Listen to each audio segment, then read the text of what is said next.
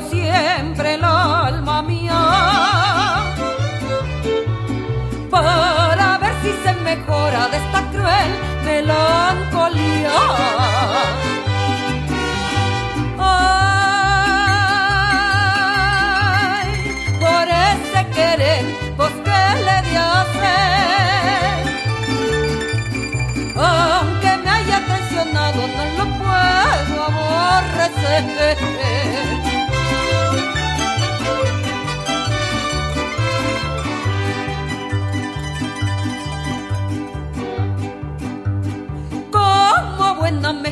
Mexicana sufrir el dolor tranquila.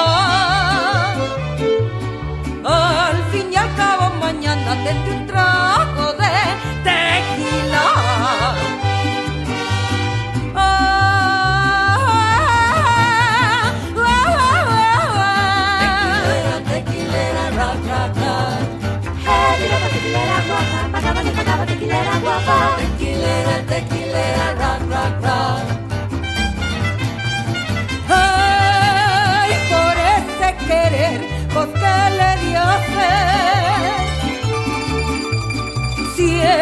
el destino me lo dio para siempre padecer.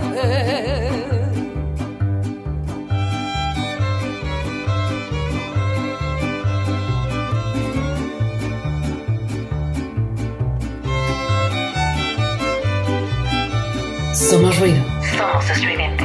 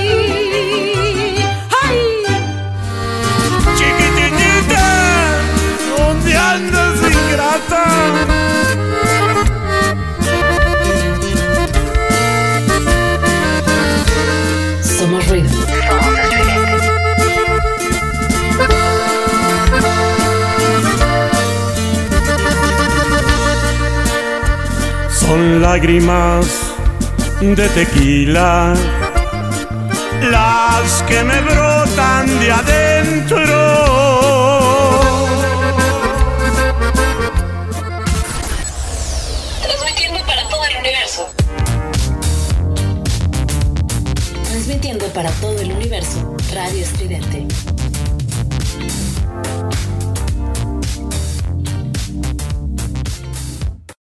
Hola, hola, ¿qué tal? Buenas noches, ¿cómo están? Bienvenidos a Lágrimas de Tequila. Estamos entrando por ahí.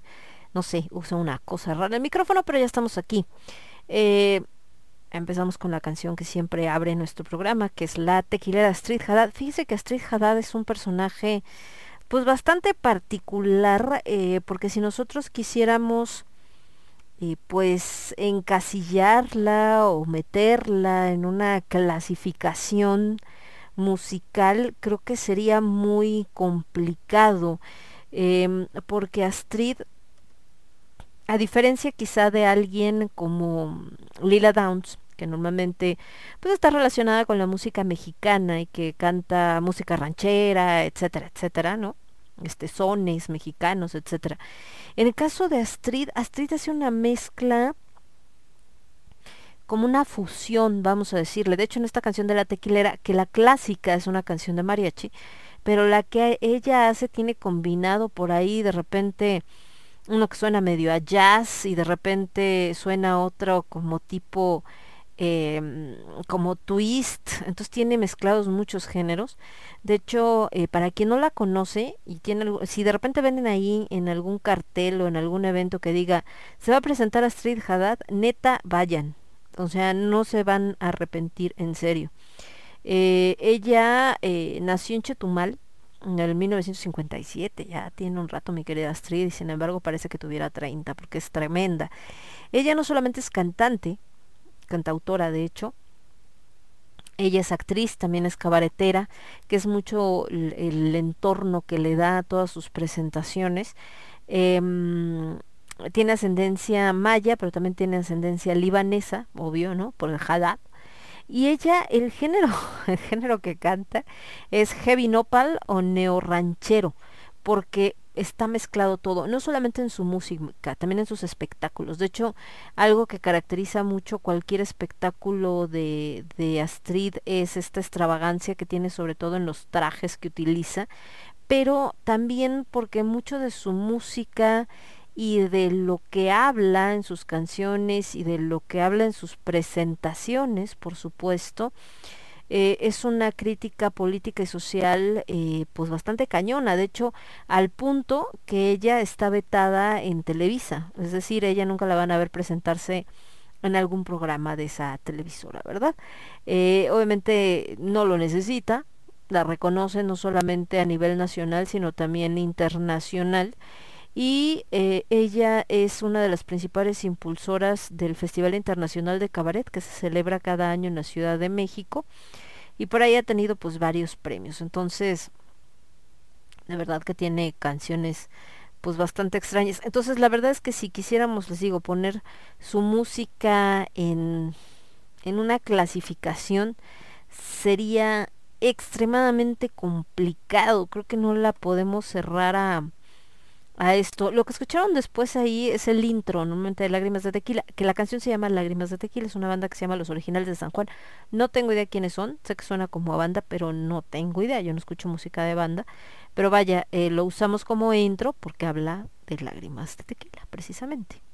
Eh, espérenme tantito, es que quería ver, ah, del disco. Estaba viendo acá la información de Street.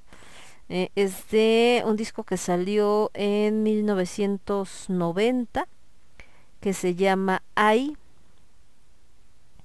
y que después fue reeditado como El Calcetín. Es que la de El Calcetín es una canción muy famosa de Street, así la pueden buscar. Y les digo que, que bueno, eh, justo ella hace estos espectáculos donde lleva el nombre de México pues muy en alto, por supuesto, porque pues eh, sus trajes son esos, son trajes muy mexicanos, muy del estilo eh, digo, perdón, muy característicos. Entonces, eh, en esta canción, digo, de la, de la tequilera es un poquito complicado porque yo creo que no te, te tenía ahorita la curiosidad, quería encontrar si alguien la clasificaba de alguna manera. ¿Cómo clasificarían la música de Astrid? No sé.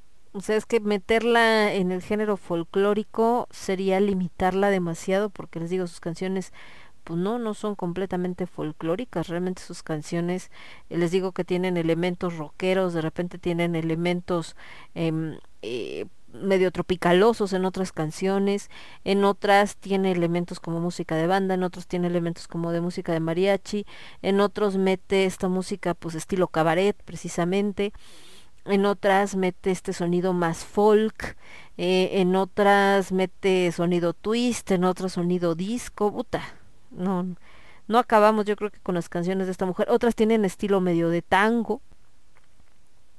Entonces, eh, es lo que les digo, eh, realmente es un poco complicado la clasificación de, de la música de, de, esta artista. Pero bueno, volviendo al tema de hoy, les decía Lágrimas de Tequila. Es un programa que se transmite todos los martes a las 10 de la noche aquí en Radio Estridente y hablamos pues de temas de introspección, de repente cuestiones pues, obviamente que tienen que ver más con el tema de las cuestiones amorosas, porque es de repente de lo que más el ser humano estamos sometidos todo el tiempo, a veces a tratar de entenderlo, a sufrirlo, etc, etc. Y hoy que todavía estamos a 2 de noviembre, pues por supuesto, eh, por eso les ponía de El Mexicano y la Muerte. Van a decir, pero es que ya hablamos de eso, sí y no. Eh, hablamos, bueno, el domingo no, no hubo no hubo lágrimas, no hubo el quinto elemento por ciertas circunstancias, entonces no pudimos hablar del Día de Muertos, estamos de acuerdo. Eh, la semana pasada en Con H de Alimentos hablamos del pan de muerto, todo lo que se dar, y la cuestión de dónde viene, ¿no? De, estas fiestas eh, prehispánicas, eh, que les decía que no forzosamente eran el 2 de noviembre como tal, a veces podían suceder eh, también en otra época del año, porque la muerte para el prehispánico, para el azteca, para el maya, etcétera, pues no era vista igual que los eh, occidentales, ¿no? Para el occidental la muerte pues es el fin, es lo peor que te puede pasar, se termina la vida, se terminan las cosas. En el caso de los prehispánicos era simplemente el cierre de un ciclo.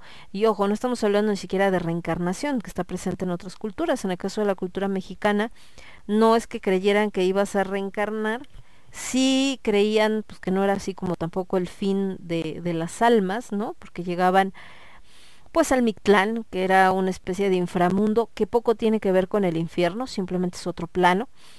Eh, pues eh, era un poco diferente. Entonces, eh, estos ritos funerarios que se llegaban a hacer durante todo el año, les digo, no solamente en este 2 de noviembre o este primero de noviembre, etcétera, aparte que eran fiestas que duraban prácticamente pues toda la semana, no nada más era un ratito, ratito perdón, eh, pues también tiene que ver mucho eh, con la mezcla o la sincronicidad, el sincretismo más bien, que se da con la cultura europea, en específico con la cultura española, donde por la cuestión religiosa pues era eh, un día más que de, de alegría, como de nostalgia, de recordar a los que ya no están, eh, le pone este entorno como más solemne, vamos a decirle, se mezcla con lo que existía en México y bueno, da como resultado algo como la la celebración que tenemos actualmente cosa que aunque ustedes no lo crean, a la iglesia no le causa tanta gracia, ¿verdad? Porque pues estamos hablando eh, de adoración a ciertas figuras que la iglesia no reconoce, como es el caso de la Santa Muerte, por mencionar una, y por supuesto eh, porque hay eh, pues otras cositas que, por ahí nos vamos a, encontrar como, además de la Santa Muerte, pues esto de poner calaveras, lo de poner comida, pensar que los muertos vienen a visitarnos, cosa pues que en la Iglesia Católica eso no hay manera, ¿no? No, no, este, no se considera que, que sea posible, porque va en contra de, de las creencias. Y en el caso también, eh, pues de los santos, que los santos cobran mucha fuerza para, para el mexicano cuando la religión católica pues prácticamente los santos son personas que tuvieron una vida eh, pues muy admirable y todo pero que simplemente es conocer sus vidas y ya pero no el eh, hacerles figuras ni adorarlos ni nada parecido. Y bueno en México pues es todo lo contrario. Los mexicanos tienen una fuerza una fuerza uh, una fuerte afición a todo lo que tiene que ver con eh, los eh, una fuerte afición a todo lo que tiene que ver con los santos porque como les platicaba el otro día finalmente representan a dioses prehispánicos. Mucha gente probablemente el día de hoy no lo sepa cuando está por acá puesto enfrente de no sé, de la imagen de San Judas Tadeo de la imagen de San Ignacio de Loyola, el que ustedes creen, el que ustedes quieran y no saben que finalmente este culto tan fuerte en un lugar como México eh, pues es precisamente por el tema de eh, ¿cómo se llama? por el tema de de que tenían que salvar de alguna manera sus creencias, sabían que si seguían adorando a sus dioses y se enteraba la Iglesia Católica, pues obviamente si no los mataba al menos los castigaba y de todas maneras se los iba a quitar. Entonces la única manera que encontraron para mantenerlas vivas pues es disfrazarlos al finalmente de estos santos. Para algunos llegó por supuesto sabiendo que estaban ocultando a un dios prehispánico, para otros pues ya ni se enteraron y simplemente saben eh, que se siguen eh, teniendo estos cultos a estos santos, pero no tienen idea que representan a, otras figuras. Pero, en fin. Entonces les decía, platicábamos de eso en Con Leche de Alimentos. El día de hoy, poniendo este tema del mexicano en la muerte, es un poco distinto, no solamente tiene que ver con el Día de Muertos, también tiene que ver mucho con lo que representa para nosotros el hecho en sí, es decir, eh, la muerte para el mexicano en general se vive distinto quizá a como lo vive un europeo o eh, un asiático, ¿no? O como lo viva alguien en África, es como muy particular.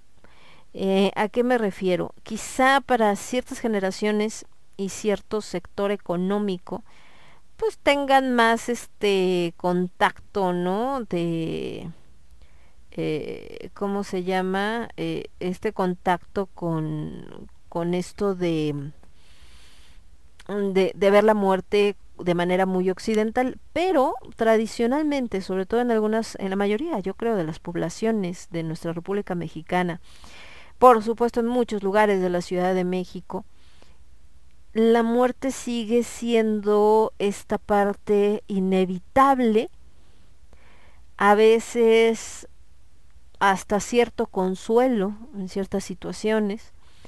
Y eh, y como en el caso de Macario una película que de hecho sale mucho en estas épocas la única a la que no le importa si eres rico, pobre, poderoso o no poderoso que igual va a jalar parejo. Para aquellos que no conozcan esta película de Macario que de hecho ganó un Oscar, se hizo muy famosa por muchas situaciones, y que pinta, de hecho, las tradiciones mexicanas también, eh, pues bastante, de una manera bastante digna y de una manera bastante cercana. Eh, es, eh, fin, no, no sé cómo estuvo ahí el asunto, no sé si quien hace la película de Macario había leído La muerte madrina de los hermanos Grimm y hace una adaptación. No sé si es coincidencia. No tengo idea. Tendría que investigar. Pero, ¿por qué menciono esto? Porque el cuento de la muerte madrina mm, es un poco la idea. les platico. Eh, la muerte madrina, en, más bien, en la muerte madrina, un cuate acaba de tener un hijo y anda buscando quién puede ser la madrina o el padrino de su hijo. Entonces sale, anda por ahí en, una encrucijada y se encuentra primero con Dios, me parece. Y entonces Dios le dice así como de, oye, que, que, andas buscando padrino para tu hijo, entonces pues yo lo puedo ser, ¿no? Yo voy a ser el padrino perfecto, no sé qué.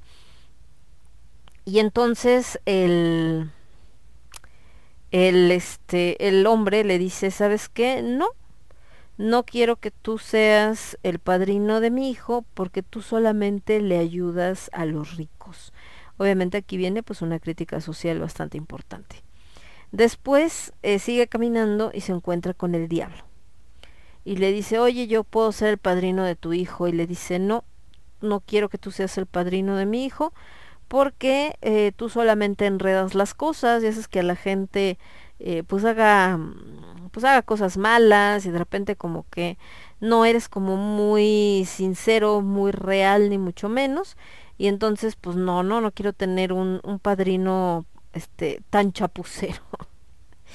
entonces eh, por ahí va la, la otra. Eh, después eh, se encuentra la muerte y entonces la muerte le dice, oye, quiero ser la madrina de tu hijo y le dice sí Tú sí, porque al final a ti no te importa si alguien es rico, pobre, poderoso, no poderoso, tú te llevas a todos parejo. Entonces, eh, sí, va, me parece que seas la, la madrina. Entonces, la muerte se convierte en la madrina de este niño. Y ella, pues precisamente lo, lo protege y le da un don. El chavo se convierte en doctor, un doctor muy famoso.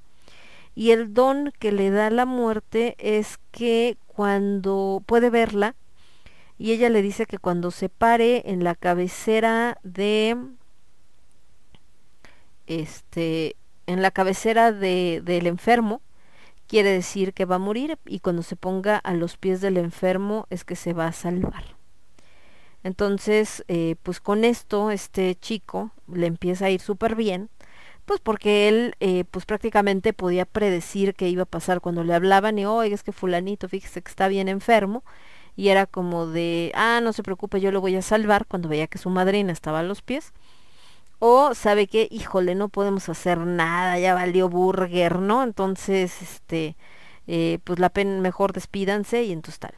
El caso es que todo iba maravilloso, se hace muy famoso, todo el mundo lo buscaba, porque pues imagínense, ¿no? Este, con un doctor así, que tuviera ese poder de saber y de predecir prácticamente, y aparte de salvar a veces casos que parecían imposibles, eh, pues hace que la gente lo, lo considere como milagroso incluso.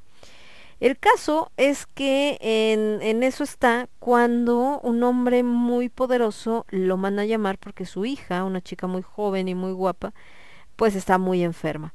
El doctor llega al lugar y resulta que ve a su madrina a la cabecera y entonces sabe que ella pues desgraciadamente va a morir pero pues le puede más, no sé si la ambición, el, le llama la atención la chica, te vayan ustedes a saber.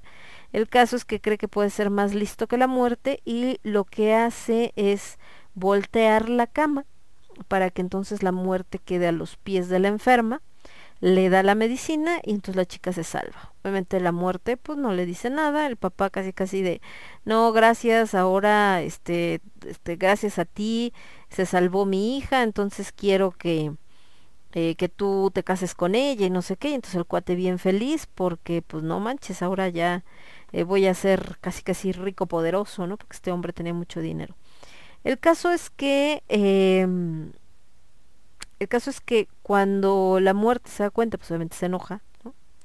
No le dice nada en ese momento, después le dice, ¿sabes qué? Quiero que me acompañes. Y entonces lo lleva a eh, una como cueva, ¿no? Donde tenía un montón de velitas, que esa es una escena que también es muy icónica en Macario. Y entonces en esas velitas ve unas que están más grandotas, otras más chiquitas y así. Y le dice a la muerte, oye, ¿y esto qué onda? ¿Qué es? Ah, no, mires que las velas representan la vida de cada una de las personas. Y las que tú ves que están por consumirse son las vidas que se están ya terminando. Las que acaban de, o sea, las que ves así grandotototas, pues son vidas que están empezando y las otras están a la mitad y así. Y entonces de repente le dice él, oye, ¿y la mía? Ah, sí, claro, mira, la tuya está de este lado. Y entonces lo lleva a, a una parte donde una de, las, una de las velas que supuestamente es él, pues ya se está por nada de terminar, ¿no? Y le dice, oye, no, ¿cómo crees, madrina, no? De que ya se me va a terminar la vida, no manches, tienes que hacer algo. Y entonces la muerte, pues obviamente, pues bastante molesta, ¿verdad? Agarra y le dice, sí, claro, ¿cómo no?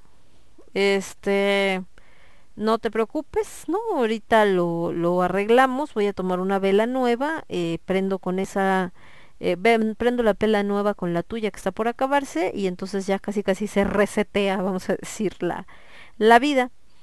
Y él dice, ah, sí, perfecto, ¿no? Maravilloso. Pero resulta que cuando eh, la, la muerte se agacha para tratar de de o más bien cuando se agacha porque supuestamente va a prender esta esta nueva vela pues en lugar de hacerlo lo que hace es eh, tirarla. La vela se apaga y entonces obviamente este chico fallece. Entonces es como una manera de que a la muerte pues no le puedes ver la cara no no hay manera y les digo que en Macario pues es un poquito algo similar, este que está con el pollo y que no le quiera dar y que entonces y que mire, le da un poder y bueno, todo este rollo, pues les digo que son muy similares. Y eh, ¿Qué tiene que ver esto con el mexicano y la muerte? Bueno, pues que llevado esta parte de Macario, que siempre hablamos del mexicano tratando de ser más listo que la gente, tratando de sacar provecho en esta parte negativa, pero también en la parte positiva, pues esta capacidad de buscar justo eh, cómo sobrevivir. Nos vamos a ir con un poco de música y regresamos.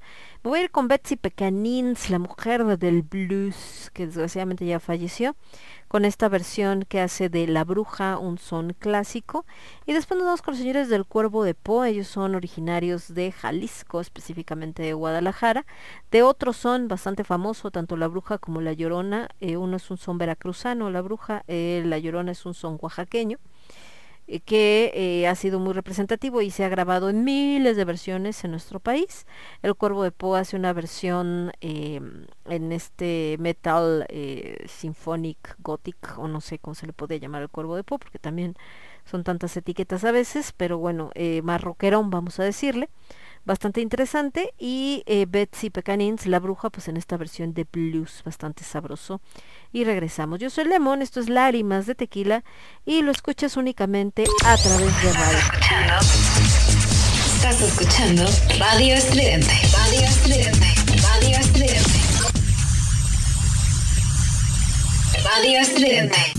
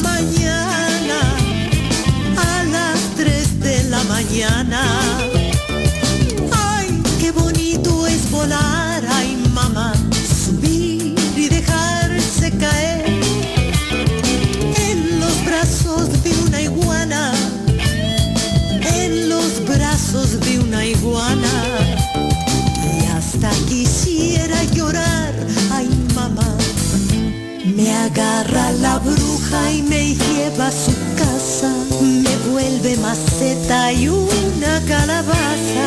Me agarra la bruja y me lleva al cerrito, me vuelve maceta y un calabacito. Ay, dígame, ay, dígame, ay, dígame usted, cuántas criaturitas se ha chupado usted.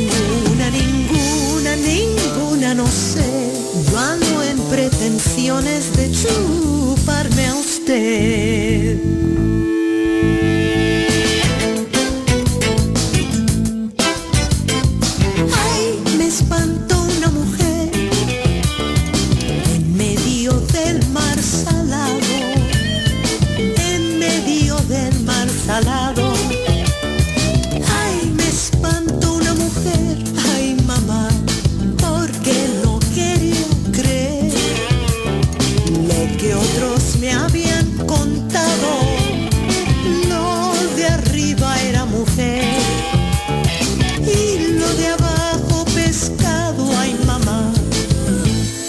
Levántate Petra, levántate Juana, que ahí anda la bruja debajo la cama.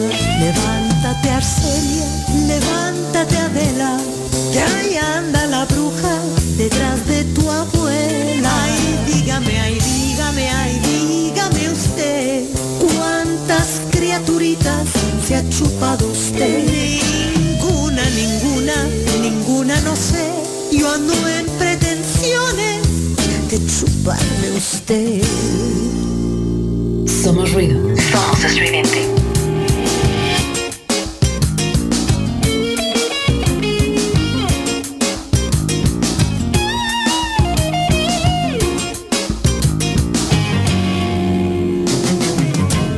Levántate Petra,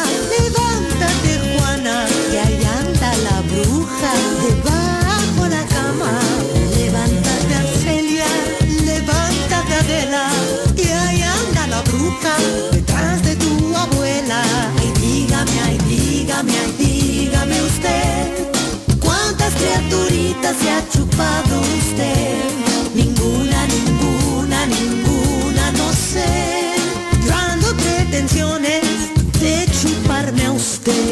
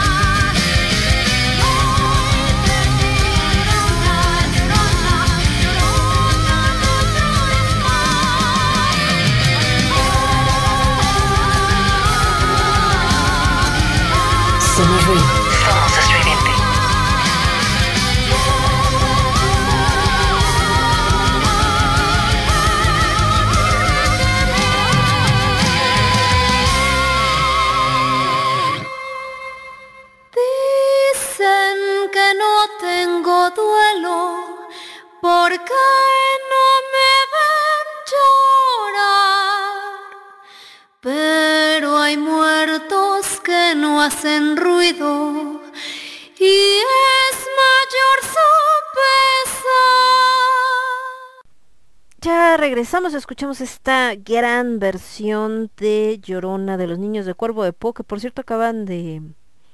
Yo creo que era para el quinto elemento estaremos eh, justo presentando. Tengo un montón ahora para el quinto elemento de propuestas nuevas. Fíjense que ahora con esto del octubre negro, por ahí de hecho la señorita Aura, compañera de aquí de Radio Estridente, tuvo la oportunidad de entrevistar a un par de bandas y bueno, su servilleta Lemon también por ahí tuve oportunidad de entrevistar a unas chicas que tocan metal, que son de Colombia, muy buenas, Highway. Eh, también tuvimos oportunidad de entrevistar a unos chicos de Latin Pop, que también eh, bastante interesante su proyecto. Y eh, entrevistamos a... Me falta una banda, o nomás entrevisté dos, ya ni me acuerdo, oigan. No, creo que nada más fueron dos. Entonces, eh, justo han eh, también otros proyectos que escuchamos, un proyecto creo que era de jazz o de blues que se llama Donaire, que yo creo que, ah, pues ellos los podría poner el día de hoy, que también está bastante chido, escuché eh, la propuesta en, en esta presentación que hubo de bandas independientes y eh, justo yo creo que podemos pasar las entrevistas en el programa del domingo, que tuvimos oportunidad de, de platicar ahí con, con ellos, un poquito de lo que hacen, de qué se trata su proyecto, cómo está todo el asunto y demás. Entonces, em, pues vaya, ya les estaré presentando estas canciones. Pero a qué venía eso ahorita que estamos oyendo el Cuervo de Po, bueno, al hecho de que el Cuervo justo el día de hoy presentó su canción eh, Berenice, ¿qué es el nombre? Creo que se llama Berenice, basada por supuesto en un relato de Edgar Allan Poe. No se llaman el Cuervo de Poe nomás porque sí, ¿verdad?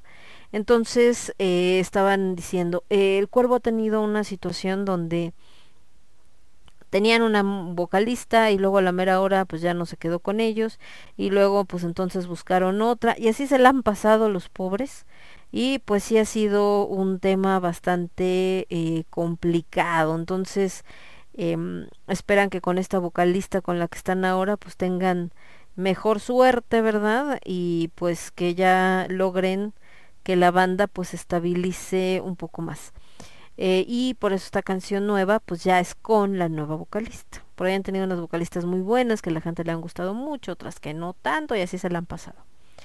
Pero eso le pasa mucho a las bandas, no solamente nacionales, también internacionales, pero desgraciadamente a las nacionales nos pasa más seguido por el tema pues de la lana, que no siempre las bandas son como las más rentables por diferentes situaciones y por eso pues mucha gente a veces no, no coinciden los tiempos o encuentra otra chamba y pues puede más la, la urgencia a veces que la cuestión eh, artística, ¿no? Como dicen, primero lo que deje y luego lo que atonte, vamos a decirle para que no se escuche tan feo.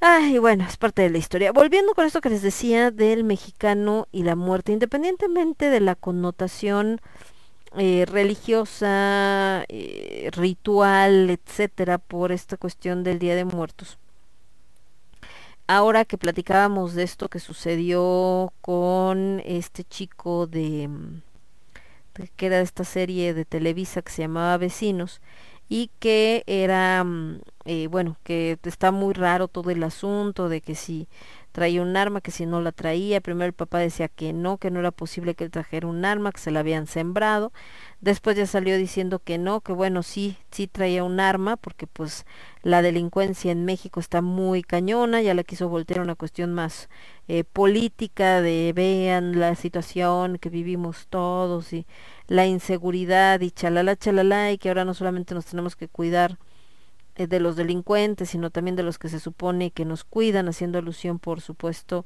al rollo con los policías, cosa que tampoco es completamente eh, falsa, ¿no? Sabemos que la policía y sobre todo la del Estado de México, no sé si ustedes alguna vez han tenido un encuentro con los policías del Estado de México, pero potas, son peor que carne de puerco con cisticercos, ¿no? Aparte corruptos hasta la pared de enfrente, yo no digo que todos, pero neta hay cada personaje que no manchen. Entonces, bueno, eh, este por un lado. ¿A qué viene con esto que estoy platicando del tema de eh, del mexicano y la muerte? ¿Qué más tardó en suceder esta situación? Cuando de repente ya tenían memes, chistes y gente haciendo sus versiones, eh, haciendo todo esto que tiene que, que ver con, pues más que con la burla, porque no es propiamente una burla, es como una manera pues muy sarcástica, sí, muy sarcástica de, de, de tomar este tipo de situaciones. Para alguien de otro país pudiera parecerle quizá más allá de grosero, quizá algo tétrico, también se acuerdan que platicábamos esto de las calaveritas de azúcar y bueno, como eh, mucha gente se saca de onda justo porque pues el mexicano somos muy dados a, bueno, más bien como parte de la misma tradición, se le pone esto que es el nombre de los eh, de la persona, aunque la persona esté viva, por supuesto, para que sea como una onda de, de ah, mira, este, eh, tienes acá tu tu nombre de tu calaverita y la ponemos en el altar y es como una como una especie de, de broma, vamos a decirle. Pero pues para muchos no tiene nada de chistoso y entonces se sacan de onda, sobre todo si no son de México.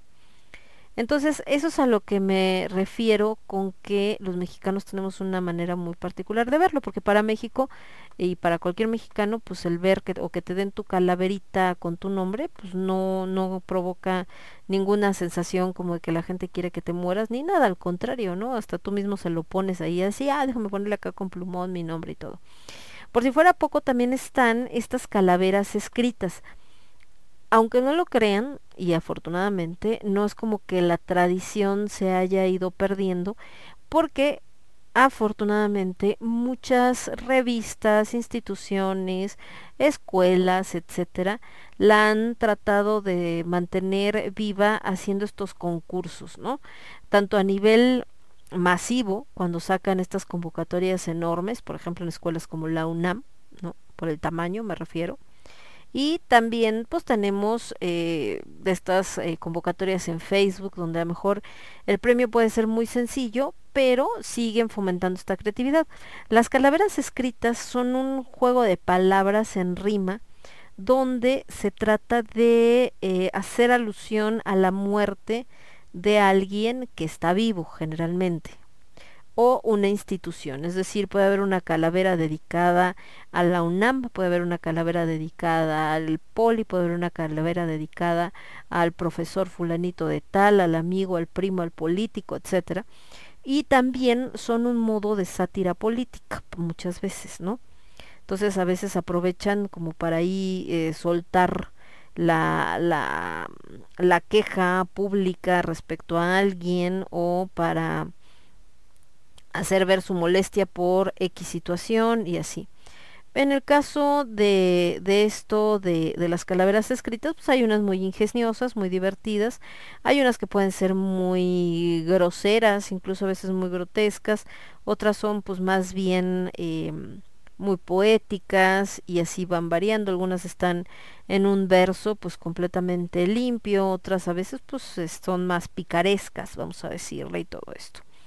Pero es parte también de esta tradición y que quizá en otros países eh, pues lo verían como algo raro, el que tú eh, hagas una pues un escrito, poema, lo que sea, donde parece que le estás deseando la muerte a otra persona, pues sí, la neta, si lo vemos así, pues no es algo muy normal, ¿verdad? Sin embargo, pues en el caso de México sabemos que no es que le estés deseando la muerte a nadie, es una tradición, es un juego de palabras que la gente disfruta, se divierte, le da risa, etcétera. Pero les digo, México pues no es a veces un país eh, fácil de entender, nuestro surrealismo puede ir a veces más allá del entendimiento de cualquier persona. Y eh, otra situación también, en este caso de la muerte, eh, creo que es un poco como esta onda del pirata, así como en la canción de este, ¿cómo se llama? En esta canción de eh, ay, se me fue del poema de Espronceda, esta onda de que canta justamente de Tierra Santa y también Darkmoor de la canción del pirata donde dice, eh, y si caigo que es la vida por perdida ya la vi, cuando yugo del esclavo como un bravo sacudí. También en México, algo que diría José Alfredo Jiménez o cualquiera de ellos es, eh, pues para morir nacimos. Esta, eh, ¿cómo le podemos llamar? Como esta conciencia de que no somos inmortales, pero visto desde este o esta onda como medio fatalista y al mismo tiempo vale madrista de pues si para morir nacimos entonces pues vamos a darle vuelo a la hilacha pues porque total no y también eh, lo que decíamos que está presente en esta historia de Macario. En el caso de la muerte siendo la que no le importa si eres rico pobre o lo que sea al final eh, vas a acabar. De hecho hay una una escena en en esta obra que se llama eh, Calaca Nuestra Señora del Hueso del maestro Huargüelles, donde en una de las coplas justamente dice que todos, ¿no? Dice guapos, indios, pobres, ricos, etcétera, eh, todos en esta cuestión, digo, más palabras menos, palabras más, no es que diga así exactamente, todos vamos para el mismo lugar, nomás ráscale tantito y verás a tu calaca, o sea, haciendo referencia a que cuando fallecemos y cuando nos convertimos en esqueleto, pues todos los esqueletos se ven iguales, seas rico, pobre, lo que seas, eh, político, maestro, ingeniero, indigente y demás, tu calaquita, o sea, tu, tu cuerpo ya sin carne, sin piel, sin nada, se va a ver exactamente igual que el del otro fulano o fulana, ¿no? O sea, no importa lo que hayas hecho o dejado de hacer en vida, en la muerte todos nos vemos exactamente iguales. Y bajo ese eh, concepto, pues muchos mexicanos siempre eh, a veces viven justo al límite. Oye, pero ¿cómo te vas a comprar eso si no tienes dinero y qué vas a hacer mañana que lo tengas que pagar, ah, pues ya veré, total de algo, o por ejemplo cuando estás tomando alguna bebida o comida, etcétera, que te dicen es que eso te va a hacer daño, imagínate, y qué tal si mañana te pones mal, ah, pues al fin que para morir nacimos, ¿no? O oye, pero es que vas a hacer tal cosa y es bien peligroso, pues de algo me he de morir. Son dichos bien mexicanos. Son bien mexicanos y también eh, que se convierten para muchos hasta como en una filosofía de vida. Y nos puede parecer, nos puede no parecer, puede parecer excesivo incluso para algunas personas, pero pues así es el asunto, ¿no? Em, México tiene esto de, de, de, ver la muerte como algo muy natural.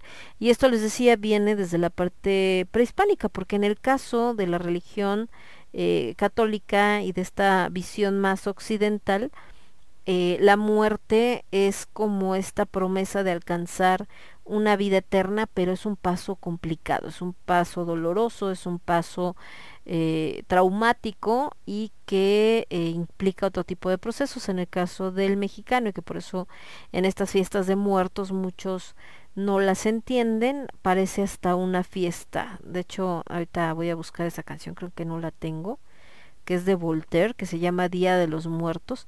¿Por qué me gusta esa canción? Porque es una visión extranjera sobre el Día de Muertos. Y bueno, ahorita, ahorita la, la busco y se las pongo porque creo que creo que sí vale mucho la pena eh, esto que hace Voltaire. Voltaire eh, no es mexicano, pero le encanta México.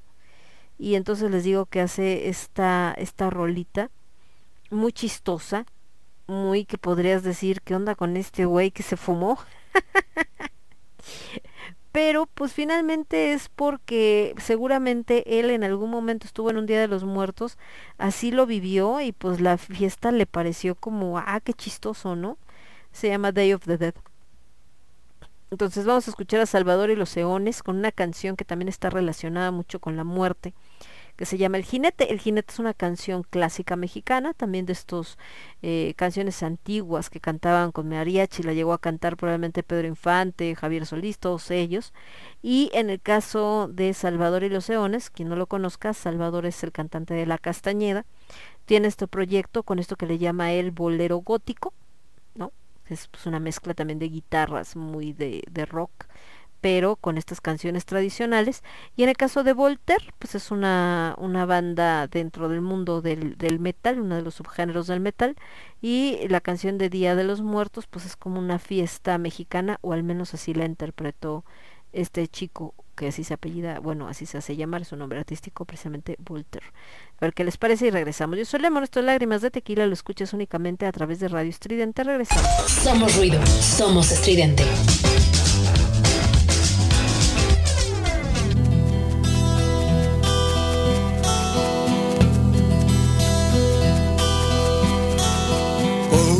Lejana montaña va cabalgando un jinete, vaga solito en el mundo y va deseando la muerte.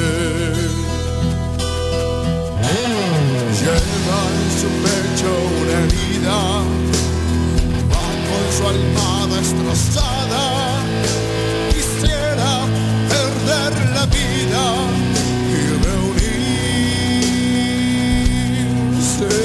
su amada. La quería más que a su vida y la perdió para siempre. Por eso lleva una herida, por eso busca la muerte. Por eso lleva una herida,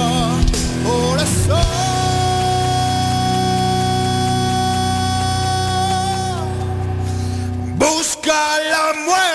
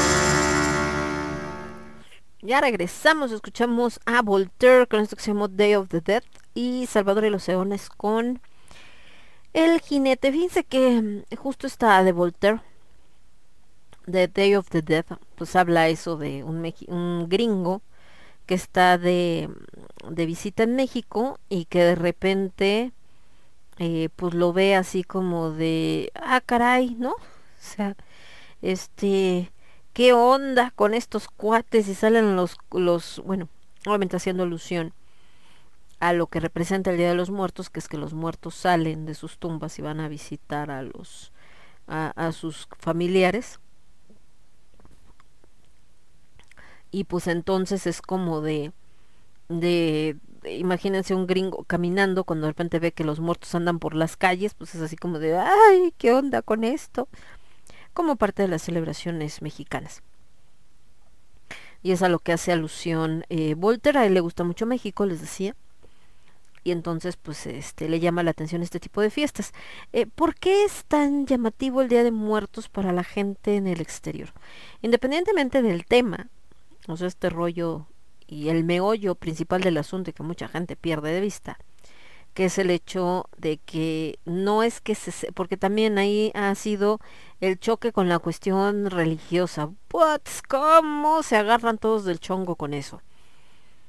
No es que celebres la muerte, ni que celebres que la gente se murió. O sea, no es como pones la foto de tus abuelitos, de algún tío, de alguien que falleció y decir, ¡ay, se murió, qué bueno! No. Tampoco entra en esta solemnidad e incluso actitud a veces medio melodramática, ¿no? Religiosa, como lo que hacen en Semana Santa. De tirarte en el pecho y darte golpes y decir, ¿por qué se murió? Tampoco. Es un punto intermedio. ¿En qué sentido? No es que te alegres de que ya no estén, pero sí celebras el hecho de que hayan vivido, que es un concepto que es un poco difícil de explicar a alguien que no sea mexicano.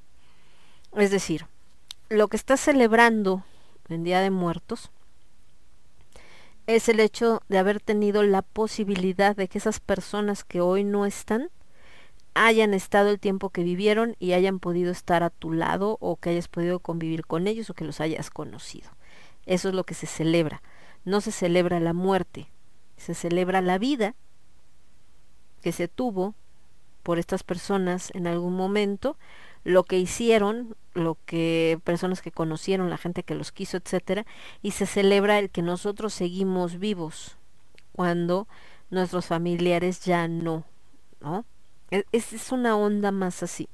Y entonces, dentro de estas celebraciones mexicanas relacionadas con la muerte, pues tenemos una explosión eh, de colores bastante impresionante por todos lados. Entonces, el mexicano somos muy colorido. Alguna vez les platicaba que, que el CEO actual de Walmart, ¿no? Es chileno. Y antes de que él se convirtiera en el CEO general, tenía otro puesto, no recuerdo, hace unos años. Y entonces le decía a la gente de las tiendas que por qué al mexicano le encantaba andar poniendo sus estos eh, cartelones, ¿no? Con, eh, con descuentos o lo que fuera, o anuncios de llévese 3x2 o aquí está el jabón, no sé, lo que ustedes quieran, pero de colores. Es que aquí todo es por colores, ¿no? Porque él pues buscaba una imagen más homogénea, quizá como la que hay en Estados Unidos, no sé, en Chile, pero como más global, donde todo esté así como muy cuadradito, muy limpio y en colores pues muy simples, muy monocromáticos. De hecho, alguna vez he platicado que me gusta ver estas series de, de remodelación de casas. Y por ejemplo, en el caso de Tarek y Cristina, una de las parejas que remodela casas en California, todo, todo lo que arreglan siempre para que se pueda vender, o sea, ni siquiera es como del gusto de ellos, sino más bien lo hacen pensando en quién va a comprar la casa. Entonces, el punto neutro para que cualquier persona pueda interesarse en la casa, una pareja sola, una pareja con hijos, un hombre solo, una mujer sola, eh, una familia de personas mayores, una familia de personas que están buscando su primera casa, es decir, para abrir completamente a cualquier tipo de público, escogen colores muy neutrales, como para que la persona lo vea como un lienzo en blanco y al comprar su casa pues le ponga detalles. Entonces siempre los muebles de la cocina son, si no son blancos, son como gris claro. El exterior de la casa, si no es gris oscuro, es gris claro. Y si no es blanco. Los pisos, pues si no son de madera, también son blancos o son grises clarito. Entonces, e esa es la, la, la paleta que manejan, o sea, completamente monocromática, pero así cañón, ¿no? A veces le ponen negro como para que resalte. Ya, si bien te va, de repente avientan algún detalle de color. Entonces, esa es como mucho la idea. Por eso este pensamiento pues más cuadrado de, de ay, ¿por qué ponen todo en color? Porque México es un país de colores. México es un país eh, que, que el color se vuelve una explosión en todo. Por ejemplo, ahora que fue la clausura de Octubre Negro, les decía que el maestro Francisco Matarrosas estuvo presente y hizo una presentación sobre su trabajo, que sobre todo eh, está en la fotografía de calle. Entonces él, a través de estas maravillosas postales, porque tiene un ojo fotográfico impresionante, muestra esto justo que les estoy platicando, que México no importa si te metes a una colonia rica o si te metes a una colonia pobre o a una colonia más o menos, de alguna u otra manera vas a encontrar color en las paredes, en las casas, en los adornos de un departamento, en los árboles sembrados, en el graffiti que de repente hacen. Si se meten a lo mejor en colonias ya tipo Santa Fe, pues precisamente como tratan de emular a los gringos, las van a encontrar completamente monocromáticas. Pero la gente que llega a vivir ahí, si ustedes entran a la casa, seguro van a encontrar cosas de color. Es parte de nosotros, es parte de lo que te hace vibrante, parte del latino también. Eh, estos edificios, por ejemplo, me ha tocado ver en, en algunas partes de, de esto que es eh, mm, hacia Tlatelolco, ¿no? Sobre el circuito interior. Hay unos edificios de casas que son blancos, pero de alguna manera les hicieron como unos recuadros o pintaron así como ciertas zonas con colores muy llamativos, morado, rosa mexicano, amarillo, brillante, para que haga contraste con la otra parte del edificio que es blanca. Entonces lo ves y pues se ve bonito, ¿no? Porque son colorcitos por todos lados. Entonces les digo, es parte de nosotros. Esto de en el altar de muertos que se pone el papel picado con colores brilla, vibrantes, eh, que se pone la comida y la comida tiene colores vibrantes. Si no, vean un tamal de dulce. Sí hay unos que son eh, color normal de la masa, pero hay unos que son color rosa mexicano, pero así intenso, ¿no? Que dice, se les cayó el colorante aquí en esta masa. Eh, te encuentras el mole que es negro o que puede ser café, hay mole verde, hay mole rosa, hay mole blanco, te encuentras eh, el pan de muerto, que ahora ya no solamente lo decoran con el azúcar normal, sino también le ponen esta azúcar rosa en algunas regiones del país y que también se ha vuelto muy tradicional desde hace muchísimos años y que también se ve muy llamativo. Eh, la parte de las veladoras, no nada más la típica veladora blanca, también hay unas que vienen en vasitos de todos los colores. En el caso de las, los platos que se utilizan para servir la comida, pues también tienen diseños eh, muy llamativos, los fuegos artificiales finalmente. Entonces, en México es una fiesta siempre. Y por ahí dice una canción que en México hasta de dolor se canta. La música también es una parte muy importante de nosotros. Y, literal, en México hasta de dolor se canta. Eh, había una de estos posts de Facebook donde te preguntan de, donde ponen, pregúntame por una película, lo que quieras, y creo que viene del 1 al 30, una cosa así. Y entonces viene la película que más te gustó, la película que menos te gustó, la película que más te hizo llorar, la película que es un gusto culposo, etc, etc. Entonces eh, yo lo puse y me preguntaba un amigo, Mauricio, por la película que me hizo llorar. Por cierto, saludos al niño Alucard, que también andaba por acá, no sé si ya lo había saludado, que hace rato entré y vi ahí que mandó mensajito que ya nos estaba escuchando. Un beso totote, hasta Monterrey. Qué gusto verte por acá, mi querido Alucard. Le estamos preguntando, ¿cómo estás? ¿Cómo estás, pequeño? Y entonces les decía que eh, preguntaban por la película que me hizo llorar. Les decía que hay un, hay, seguramente hay varias, ¿no? Soy bastante chillona para las películas. Pero hay una escena en, la película de nosotros, no, de Vuelven los García, ya ven que está Los Tres García y luego hay otra que se llama Vuelven los García y no me acuerdo si es trilogía y hay una tercera, pero la de Vuelven los García, que es cuando, ah, para aquellos que van a decir, ¿de qué está hablando Lemon? Hay películas muy antiguas, mexicanas, de esta época, que fue llamado el cine de oro, donde estaban todos estos cantantes de, de ranchero como Pedro Infante, Jorge Negrete, Abel Salazar, Javier Solís, eh, me falta el otro, ¿cómo se llama? Del cabello, el de cabello blanco, Miguel Aceves Mejía, etcétera, que además de cantar hacían películas. Digo, también pasa ahorita, pero ubiquen más o menos, para que se ubiquen más o menos. Entonces, hay una película mexicana muy famosa que se llama Los Tres García. ¿Por qué? Porque son tres primos, los tres se apellidan García, y la matriarca de esta familia, la abuela, es Sara García. Digo, es así, así se llama la actriz, Sara García. La que del chocolate abuelita, pues, para que entiendan. Entonces, eh, digo, básicamente la película no tiene mayor ciencia, el guion es un guion muy simple. Los tres primos, que son Pedro Infante, Abel Salazar y Luis Manuel Mendoza, otro actor, cantante, se odian entre sí, ¿no? Por diferentes situaciones, se caen gordos. Eh, en el caso de Pedro Infante, que siempre le ponían esos papeles, es el mujeriego, que todas las chavas caen a sus pies, borracho, parrandero, ta, ta, ta, ta.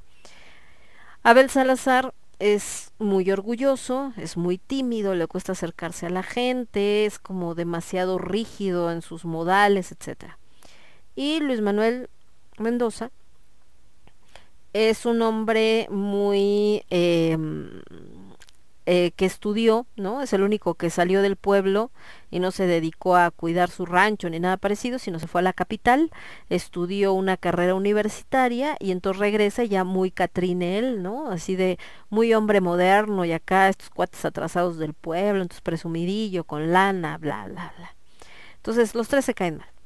Y resulta que la abuela pues siempre está tratando de hacer que se quieran porque también sus hijos, que son los papás de estos hijos del mal, eh, pues también se odiaban, ¿no? También se la pasaban peleándose. Bueno, el caso es que, eh, les digo, la historia es muy simple. Existe una familia rival, onda Romo y Julieta, Amor sin barreras, etcétera, etcétera, que son los López. Y eh, en, en los pueblos mexicanos antes era muy común que este tipo de disputas pues se acababan agarrando balazos. Entonces, por ahí, entre estas broncas, se mataron los López y los García, o sea, los papás de estos muchachos, precisamente por sus mismas broncas. Y por ello es que la abuela pues trata de que se lleven bien y evitar todos estos conflictos, que es Sara García. Llega al pueblo la prima que viene de, de Estados Unidos, que es hija de una prima de ellos, o sea, eh, digamos que este, los tres García originales, o sea, los papás de estos tres hijos del mal, eh, tenían una prima y esa prima se casa con un gringo y obviamente ellos pues toda la vida están enojados con ella porque cómo se casó con un gringo, pero ella muere ya en Estados Unidos, el gringo viene a visitar a la familia de México con su hija, que no me acuerdo cómo se llama la actriz, pero ella originalmente no era rubia, casale de rubia. Y el caso es que los tres se enamoran de ella, ¿no? Entonces decir, ay, de su prima. En ese entonces era muy normal que se casaran con la prima. Algo así como si fueran de Monterrey todos en algún momento, así. Entonces, eh, pues la película, les digo, es muy simple porque realmente trata de cómo estos están tratando de conquistar a la prima. Y obviamente la manera de conquistar a la prima, pues es cantando, porque pues son cantantes, ¿no? Entonces todo el tiempo están acá cantando, la la la, por ahí pasan un montón de cosas, para no hacerles el cuento largo, ella se acaba quedando con Abel Salazar, estos así como de punta, se quedó con el peor, porque les digo es el más tímido, el más orgulloso, la chingada, bla bla bla bla. Entonces, la segunda parte de la película, que es la de Vuelven los García, es cuando esta chica se está casando con Abel Salazar. Pero el caso es que en la boda uno de los López, llega a querer matarlos porque según él va a vengar a sus familiares, porque les digo que se supone que se mataron entre los López y los García mayores. El caso es que les dispara, pero se atraviesa la abuela y entonces la que es herida de muerte es la abuela y finalmente muere. Entonces, puta, pues es el megadrama ahí. Entonces, ¿a qué viene esto? Que les decía que una de las escenas más tristes para mí y que es de las películas que más me causan así como y que viene por esto de que en México hasta de dolor se canta, es cuando Pedro Infante, hasta el tope de borracho porque no puede soportar que ya no esté la abuela, le lleva serenata a su tumba y le canta esta de cariñito que Dios me ha dado para quererlo. Y entonces le empieza a cantar, pero pues se le empieza a quebrar la voz, empieza a llorar, etcétera, está bajo la lluvia, es una escena muy dramática. Y esa película, siempre que veo esa escena me hace llorar. Es más, oigo esa canción y empiezo a llorar, porque me recuerda esa escena. Entonces, para aquellos que dicen, no, no era tan buen actor Pedro Infante, pues no sé, pero a mí ahí me convenció y neta yo me quebré con él cuando le canta la abuela y si dices, ¡Ah! Pero les digo, todo esto venía en alusión a que en México precisamente, aún en estas escenas tan dramáticas, pues finalmente se hacen cantando. En México de dolor se canta. Dice por acá mi querida Gisela, hola, hola, hola mi querida Gis, ¿cómo estás? Bienvenida acá igual que mi queridísimo Alucards. Entonces, híjole, pues así está el asunto con, con México y sus canciones. Entonces, eh, esto que hace Salvador y los Eones, les comentaba el bolero gótico, pues también lo que busca es eso, recuperar eh, toda esta todas estas canciones mexicanas maravillosas, porque les digo que cuando tú empiezas a escuchar la letra de ciertas rolas de esa época, te das cuenta de que creo que no hay nada más oscuro que las canciones mexicanas, no manchen si de repente te quedas así como de, ay, güero, si están así como bien densas. Entonces, eh, pues es algo muy, muy común en nuestro país este tipo de, de, de música y que es como lo que sería quizá el tango, ¿no? En, en Argentina, que es bastante dramático, bueno, en el caso de México, pues también va más o menos por ahí el, el asunto.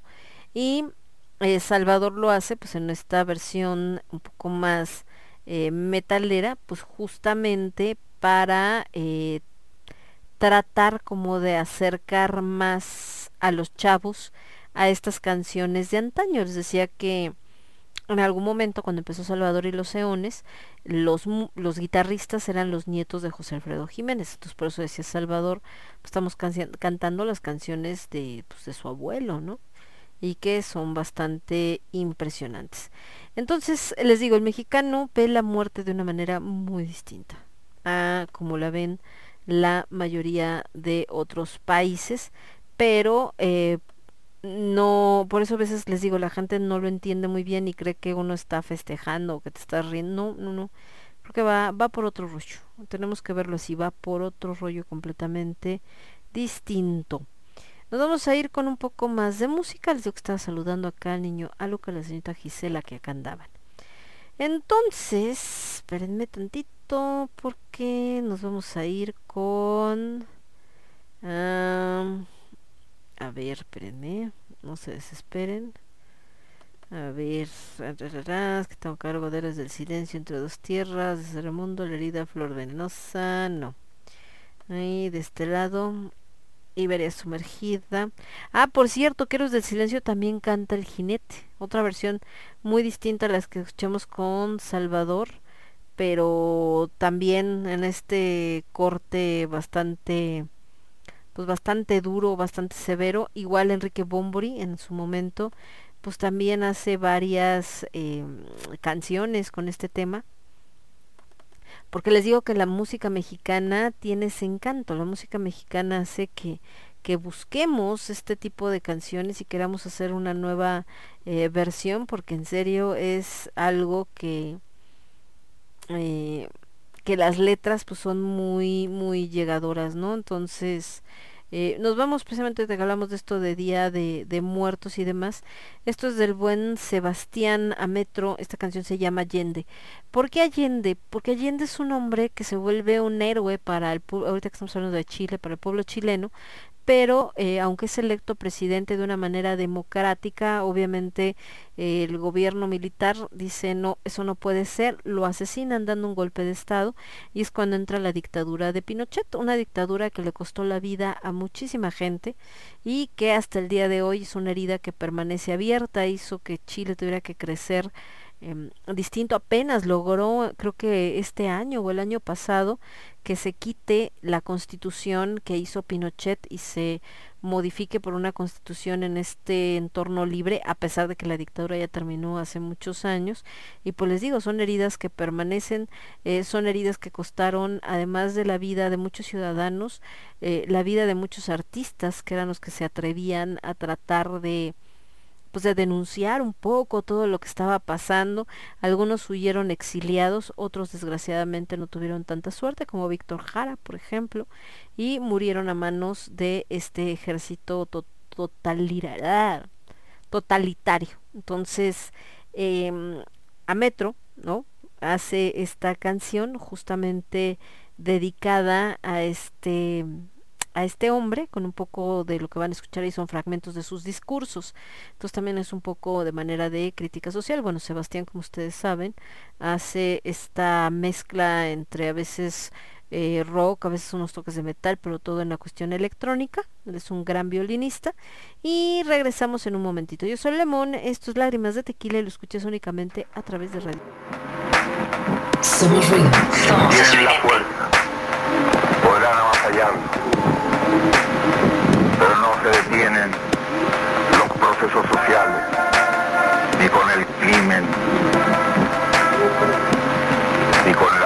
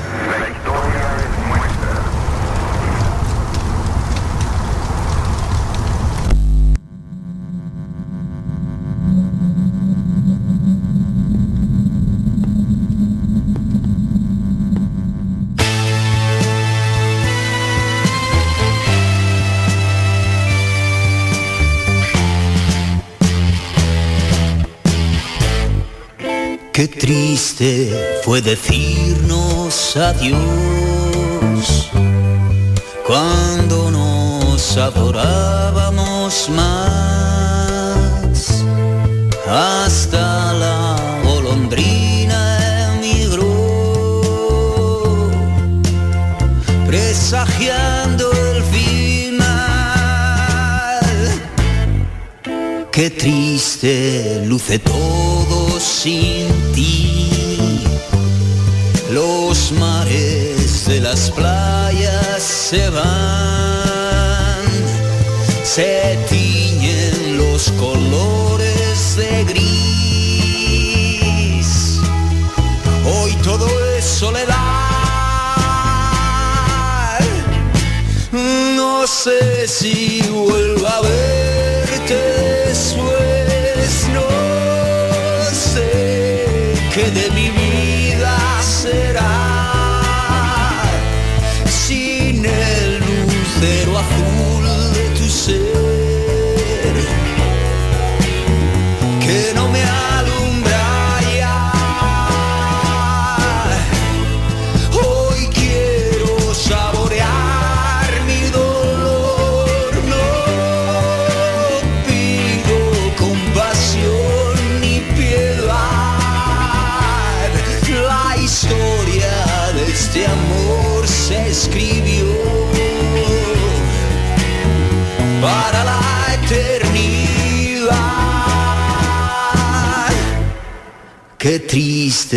todos dicen que soy, que siempre estoy hablando de ti.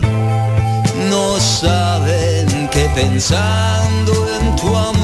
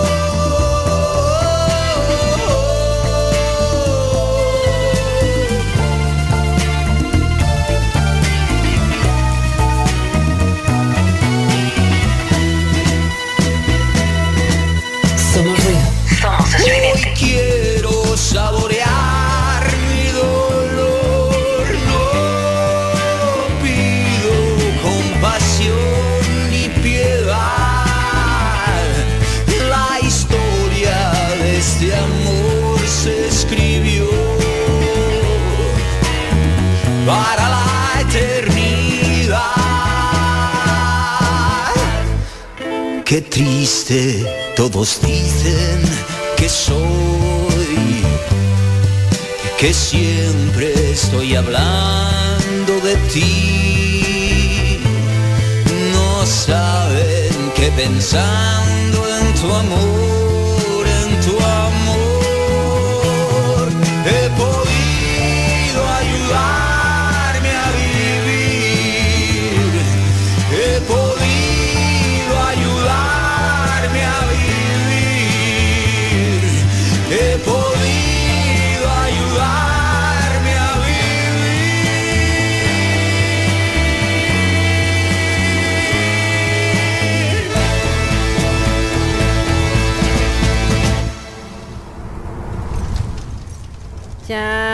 regresamos, escuchamos a Enrique Bumburi con esto que se llamó El Triste, canción de José José, y antes a el buen Sebastián, mejor conocido como Ametro, con esto que se llamó Allende, y que bueno, les comentaba que desgraciadamente durante esta dictadura pues falleció muchísima gente, desapareció muchísima gente de la que ya no se volvió a saber nada y eso es pues todavía más triste que quedaron en este en este camino no de intentar luchar por los derechos.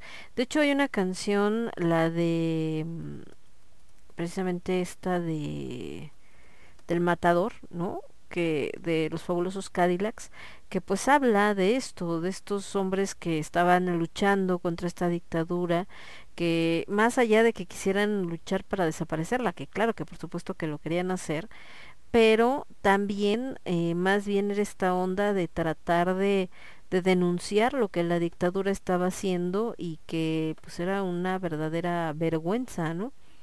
Pero pues fueron acallados, por supuesto, y el resultado, pues como bien sabrán, eh, fue que muchos años duró, duró esta, este sistema hasta que pudieron eh, quitarlo. Mientras pues eh, en días como hoy pues también se deben de, de recordar la lucha de estos hombres y em, que aunque nunca se encontraron en sus cuerpos en, en algunos casos, eso no quita que, que se pida que sus almas descansen en paz.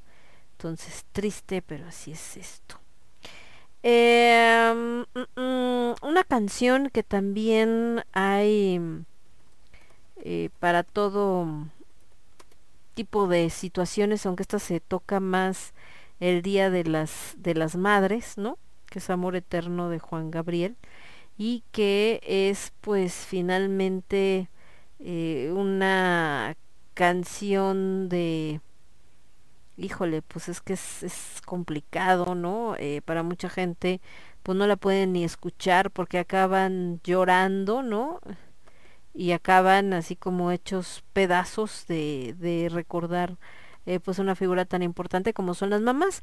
En este tema del Día de Muertos y que hacemos esto de que México, México y las y las tragedias, que, que, que, que quizá los vemos diferentes, pero la realidad es que también hay figuras que son sagradas. Entonces, desgraciadamente, muchos perdieron a, sus padres en esta situación de la, de la pandemia y pues es algo que no fue nada fácil. Eh, lidiar finalmente con, con el si se hizo se hizo se hizo lo suficiente no se hizo lo suficiente eh, estuvo mal estuvo bien las medidas.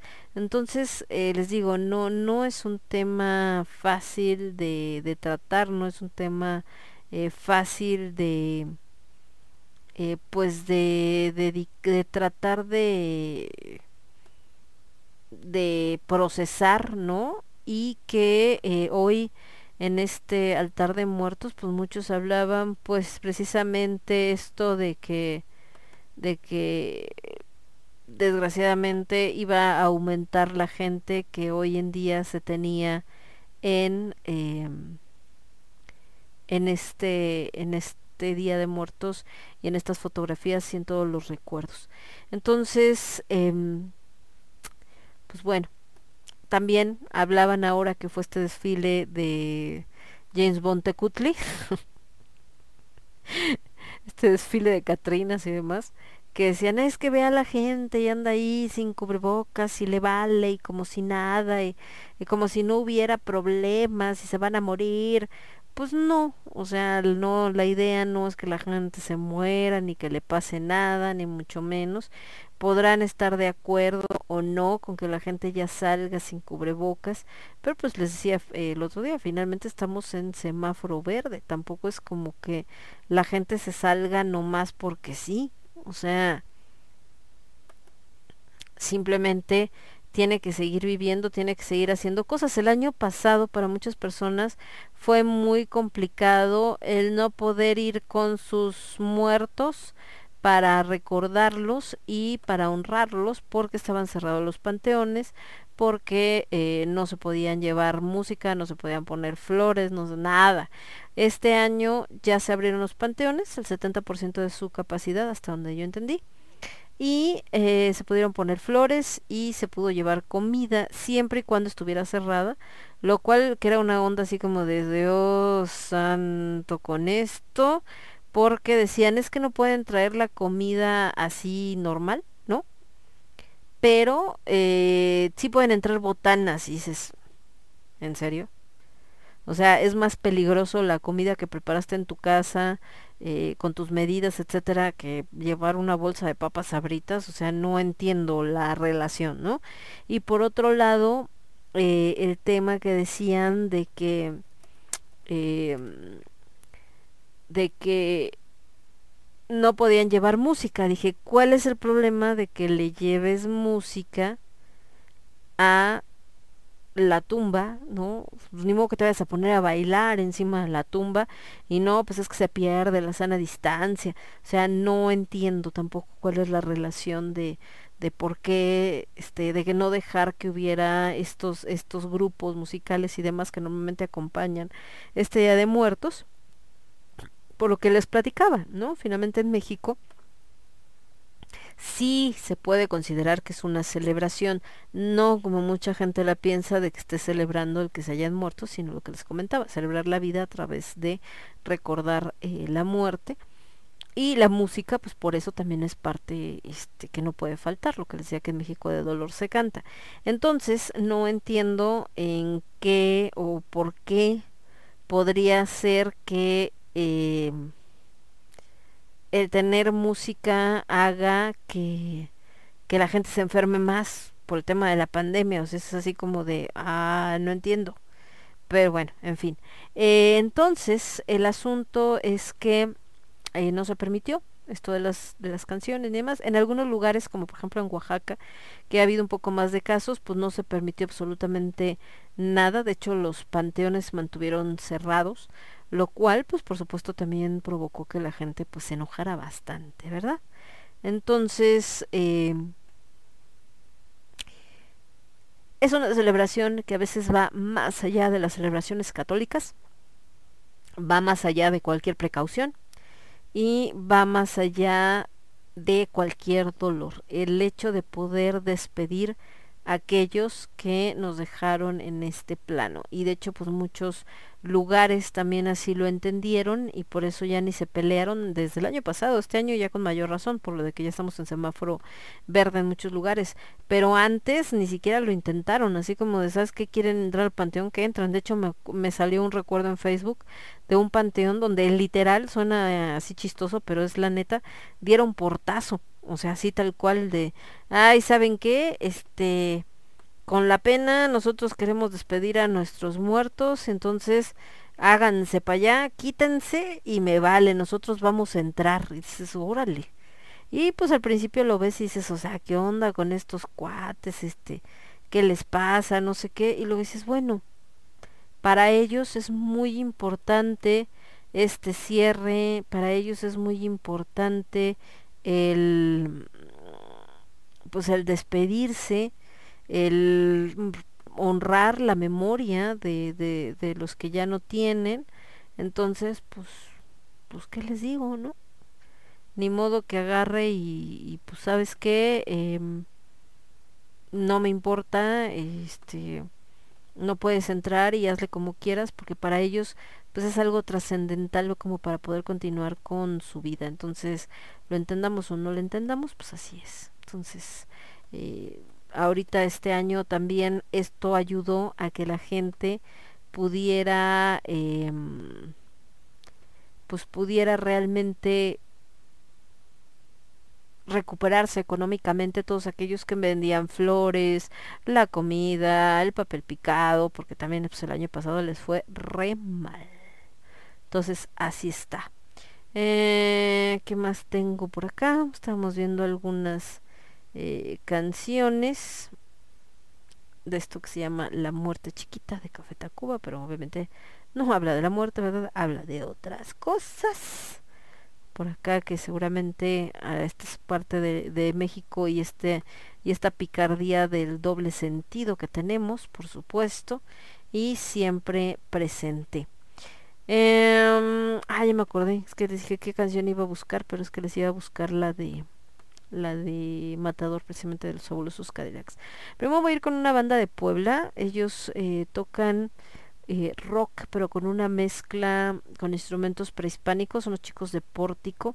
Tienen varias rolitas, esto que les voy a poner se llama Yowali. Ahorita que estamos hablando de estas tradiciones también eh, prehispánicas y normalmente cuando encontramos bandas que utilizan los, los instrumentos prehispánicos, la gran mayoría mexicanas están dentro del rollo del death metal. En el caso de Pórtico no va por ahí, es un rock más suave y entonces esta mezcla con instrumentos eh, prehispánicos de verdad queda maravillosa, lo hacen bastante bien, la voz del cantante es muy agradable y creo que es un trabajo bastante digno. Yo solamente tengo tres canciones de ellos, quisiera ver si pudiera conseguir un poco más porque la verdad vale mucho la pena, espero que este les guste y regresamos. Yo soy Lemon, estos lágrimas de tequila lo escuchas únicamente a través de Radio Estridente. Transmitiendo para todo el universo, Radio Estridente.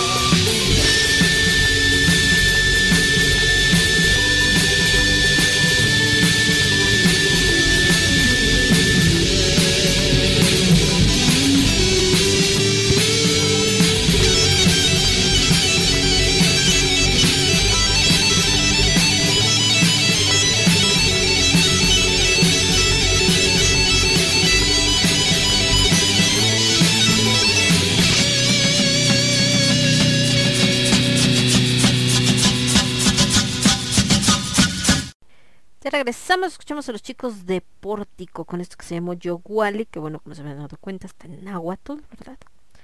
Entonces es un excelente homenaje justo a nuestro pasado prehispánico y esta mezcla tan interesante que hacen con estos sonidos de rock pero con instrumentos eh, prehispánicos y que la neta suena bastante, bastante chido. Eh, estaba viendo por acá algunos eh, comentarios. Fíjense que hablando de esta cuestión de la, de la muerte, híjole, yo creo que esto de morir en Día de Muertos, eh, para muchos, pues digo, la muerte no se detiene, sigue trabajando, ¿no? pero pues resulta bastante pues ya no sé si irónico, sarcástico, complicado, no sé. Entonces, por un lado, la muerte de este chico, De, Octavio Caño, que murió el fin de semana viernes para amanecer sábado, con todo y las cosas raras que hay detrás.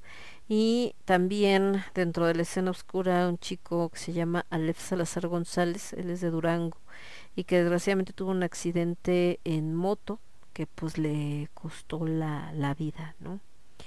Resulta que se, se estrelló al parecer con un poste, no se perdió el control de, de, la moto, se estrelló con el poste, quedó mal herido, lo llevaron al hospital, pero desgraciadamente ya no pudo, eh, no la libra, ¿no? Desgraciadamente no sobrevivió. Eh, y ahorita pues están poniendo esto de dónde va a ser el velorio y demás, entonces les digo, creo que debe ser bastante complejo esta fecha, porque pues ya de por sí eh, te recuerda a esto que platicábamos eh, justo de las personas que ya no están con nosotros y que hoy, un día como hoy, pues normalmente estamos tratando de pues de saber o de entender a veces de, de procesar este duelo. Y no solamente es con las personas, también eh, decíamos de, de, los diferentes días de muertos, eh, más bien de cuando empieza el Día de Muertos, que es desde el 27 hasta el 2 de noviembre, 3, considerando que se empieza a quitar eh, lo que es la, la ofrenda. Y eh, al 27, pues justamente dedicado a lo que son las, las mascotas. Esta parte de, de estos animalitos que, pues para muchas personas que no tienen mascotas o que no les interesan, pues dicen, ay, nada, ¿eso qué, no? ¿Y qué tiene que ver? Y chalala. Pero pues para nosotros son parte de nuestra vida, son parte de nuestro día a día y eh, compañeros, amigos, eh, consuelo muchas veces porque se acercan a ti. Y esto no viene de ahorita, ¿no? Porque muchos dicen, es que ya ahorita eh, la gente está bien enferma y entonces eh, a los animales los ponen como si fueran humanos y no, no deben de estar en ese papel y demás. Pero, pues para muchas personas sus mascotas están cuando otras personas no lo hacen, es decir, están tristes y la gente que se supone cercana se aleja, ¿no? Dice, no, es que, híjole, este, no quiero meterme yo en broncas y entonces, pues no, ¿cómo le, eh, cómo le voy a, este, a, a, dar a esta persona, este, no quiero acercarme a esta persona porque me va a dar acá como, este, como cosa y chalala, chalala, y entonces mejor hago como que no estoy, ¿no? Entonces, eh, se quedan así acá de de no pasa nada, ¿no? Y por otro lado, eh, pues tenemos, eh, por supuesto que en el caso de, de, de personas que están solas, la mascota pues es la que estás triste se acerca a consolarte o se acerca a, a este a apapacharte y todo para que no sientas eh, dolor no y eh, y pues por eso para les digo para muchas gentes pues su su consuelo es solamente la presencia de esta mascota y cuando desgraciadamente ya no están porque pues digo tristemente fallecen antes que nosotros pues es un dolor bastante grande. Entonces también el poner esto que sea el 27 hace que la gente eh, pueda recordar aquellas mascotas o aquellos animalitos que eran parte de su compañía y que pues el día de hoy ya no se encuentran con nosotros. Por este lado el niño Cas dice, ya oyendo, hashtag Club de los Saludoridos, hashtag con bebida, hashtag agüita de garrafón, ¿qué pasa? Hashtag el último, salud con ellos antes de irse. Así es, mi querido Casiel. Creo que eh, para la gente que a veces no entiende el Día de Muertos, sobre todo por les digo por cuestiones de, de religión, de no, es que como y que no sé qué y la la la, eh, pues creo que una cosa importante es eh, esta parte de de que es parte del proceso de duelo es también importante para no olvidarlos porque eh, hay gente que es muy importante en nuestra vida y que cuando ya eh, dejan este plano, pues la gente los va olvidando hasta el grado de hacerlo como muy normal que ya no estén. Y también esto de poner el altar, de poner la veladora y todo, independientemente de la tradición, eh, pues es esta situación justo de em, recordarlos, de mantener vivo su recuerdo. Para algunas culturas quizá mantener vivo el recuerdo de alguien que ya no está con nosotros no sea lo ideal porque te impide continuar con tu vida, ¿no? Pensando en justo en estas eh, tradiciones, eh, más bien en estas como culturas más occidentales, donde pues te moriste y te moriste y ya tu espíritu ni nada ya no existe, ya dejaste el plano y lo que sigue, los que están vivos sigo y seguimos y los que están muertos ya no cuentan, pero dentro de las culturas antiguas que muchos hemos heredado esta influencia, pues es para mí siempre se van a mantener vivos y se va a mantener vivo el recuerdo y más porque además de eso se aprende, por supuesto. Entonces, eh, pues que les digo, y mm, de este lado estaba viendo justo de todo el mundo que está compartiendo sus eh, fotos de sus altares, algunos muy padres, unos más grandes, otros más chiquitos, pero creo que todos son importantes. Em, otros que te rompen el corazón, como en el caso de Becky Espinosa de los Monteros, que tiene su altar de muertos y en un lugar como muy aparte, como un nicho para darle mayor realce, pues la foto de su hija, ustedes recordarán este caso, ahorita que venimos a Salvador y los Eones, ella trabaja muy de cerca con ellos. Becky desgraciadamente perdió a su hija hace unos años, a Karen, pero de una manera que no esperarías, ¿no? Eh, ella fue a trabajar, trabajaba en el CURPS que está en Santa Cruz, ¿cómo se llama esa zona? Ay, se me fue el nombre, que está la avenida Adolfo López Mateos, muy cerca de, de Lomas Verdes.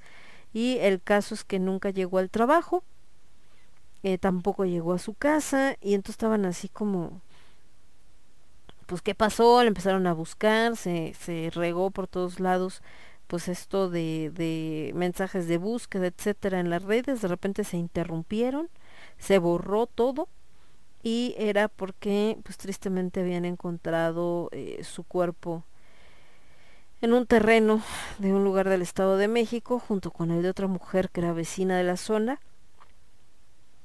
Las dos en maletas y habían sido asesinadas. Entonces híjole una situación muy muy fea muy desgarradora eh, ahorita que hablamos de esto del gobierno del Estado de México y la policía del Estado de México y sus soluciones eh, en algo que pues a la familia la dejó tranquila, que es lo importante.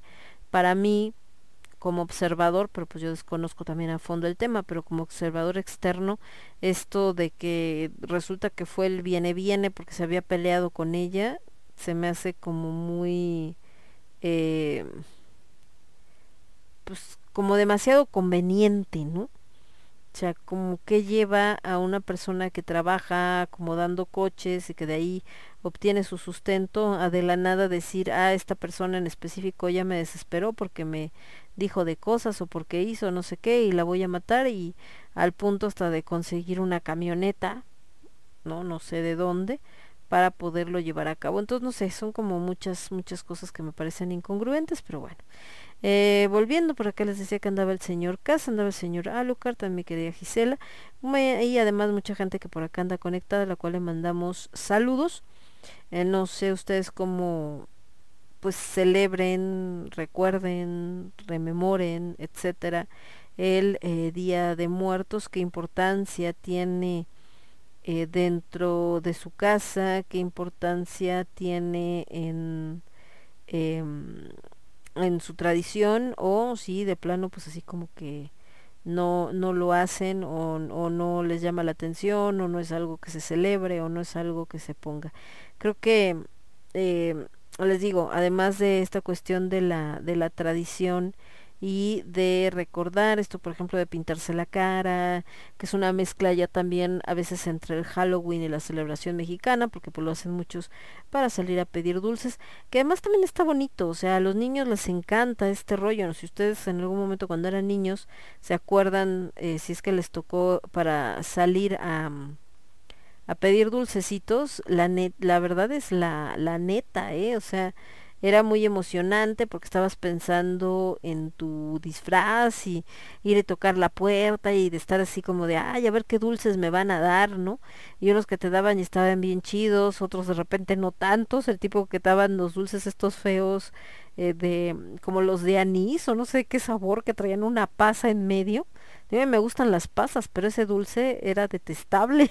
y había mucha gente que te lo ponía y tú así como de, ah, qué mala onda, o sea, qué onda. Y a veces también otros que te daban chocolates, así se veían bien, eh, bien dadivosos y decías, uh, qué chido, eso está bueno. Entonces, pues ahí en eso es, es muy diferente, ¿no? Eh, creo que eh, en el caso de, de lo que son, este, pues, en el caso de lo que son los, eh, eh, los, los niños, pues no están pensando en que si hay es, este, es eh, satánico o no satánico y que hacen y que no sé qué tanto, pues no, creo que realmente lo único que están pensando los niños pues es justamente en que pues en que está chido, ¿no? En que es una manera de celebrar y que es una manera de pedir dulces y que se la van a pasar bien y que van con sus amigos y todo este rollo y pues está padre simplemente. Entonces, bueno, ¿qué les puedo yo decir? Eh, nos vamos a ir con un poco más de música. De este lado les iba a poner, ya se me olvidó que les iba a poner. Ah, ya me acordé que les iba a poner. Es que estaba estaba bajando justo esta canción de Café Tacuba de Rarotonga, que es una canción muy chiquita, porque se habla de esto de Rarotonga se murió. Que por cierto, ahora con estas eh, políticas de la cancelación y todo esto, algunos ya están de nada, canciones como la de este de Hablar Mujer, ah no, no la de Hablar Mujer Puñales, ¿cuál la de voy a gata, no me digas que me quieres. No, porque habla de que la quiere matar y no sé qué. Y dices, es una canción, tranquilos, ¿no? Y tampoco es como que esté matando a nadie, eso está hablando de pues este sentimiento que a veces te provoca cuando alguien te pues te no sé, te, te, te va mal en el amor y te ve la cara y todo y pues te dan los instintos asesinos, pero no quiere decir que vayas a salir a asesinarla, o sea, no hay manera. Y por otro lado vamos a escuchar también a la señorita Estivalis Rojas. Estivalis es la cantante de Ercebet, esta banda de metal mexicano, y eh, ella hace diferentes covers a canciones que de repente le llaman la atención, le gustan, y pues es una excelente cantante. Entonces hace un cover a Monsieur Periné, esto que se llama Cempasúchil y que también tiene que ver pues mucho con estas celebraciones de Día de Muertos. Las flores, tanto el Cempasúchil como la mm, mano de león, creo que se llama, que es la, la rojita, que me encanta esa, esa planta, o si fui a comprar para poner en el altar porque me encanta esa, esa florecita, esta consistencia que tiene como de terciopelo y que sea algo que la naturaleza así diseñó, se me hace realmente impresionante. Y eh, aparte de para adornar y por los colores, imaginen un color naranja brillante en contraste con este morado, pues se ve bastante fuerte y como decían, no, casi él no me dejará mentir, pues el cempasúchil es porque con él se hace un camino, por eso estos tapetes que se hacen con pétalos de flores, bueno, antes se hacían con pétalos de flores, ahorita muchos estos tapetes ya se hacen con acerrín de colores para evitar la destrucción de tantas plantitas y eh, se iban poniendo los pétalos para que eh, las almas de los muertos de cada una de las casas supiera cómo llegar hasta el altar. Entonces tienen eh, pues obvio un significado muy especial y además tanto el cempasúchil como esta mano de león solamente se dan en estas fechas. Y ahorita, les decía que con el tema de la pandemia, pues el año pasado eh, los productores de cempasúchil y de mano de león tuvieron que tirarlas a la basura porque eh, nadie compró, porque no hubo movimiento en los panteones. Este año, pues la neta es que se vendieron un buen, yo las horas sí las he visto por todos lados y hasta las que vienen en maceta, aunque ahí también hay una polémica, porque algunos decían que estas que están en macetas son unas semillas chinas y que no son las mexicanas. No sé realmente cómo se pueda controlar eso, pero también me dio mucho gusto verlas por todos lados, incluso ahí en Reforma las pusieron en estas cosas raras que yo no sé quién se le ocurrió, estos triángulos extraños. Ahí pusieron los empasúchiles, entonces había un montón de gente tomándose fotos, obviamente en el Ángel de la Independencia, en el centro, en el Zócalo, ahí en el Monumento a la Revolución, por todos lados. Y eh, la verdad sí te levanta el ánimo, por más que los amargados digan, ah, ¿por qué salen? ¿Por qué hacen? Ah, bla". Sí levanta el ánimo ver colores nuevamente por toda nuestra ciudad. Me voy con esto, Café Tacuba, Rarotonga, Estivalis Rojas con Sempasuchil, cover de Monsieur Prainé, y regreso con ustedes en un segundito. Yo soy Lemon, esto es Lágrimas de Tequila, lo escuchas únicamente a través de Radio Estridente. Volvemos. Somos estridente. Somos estridente.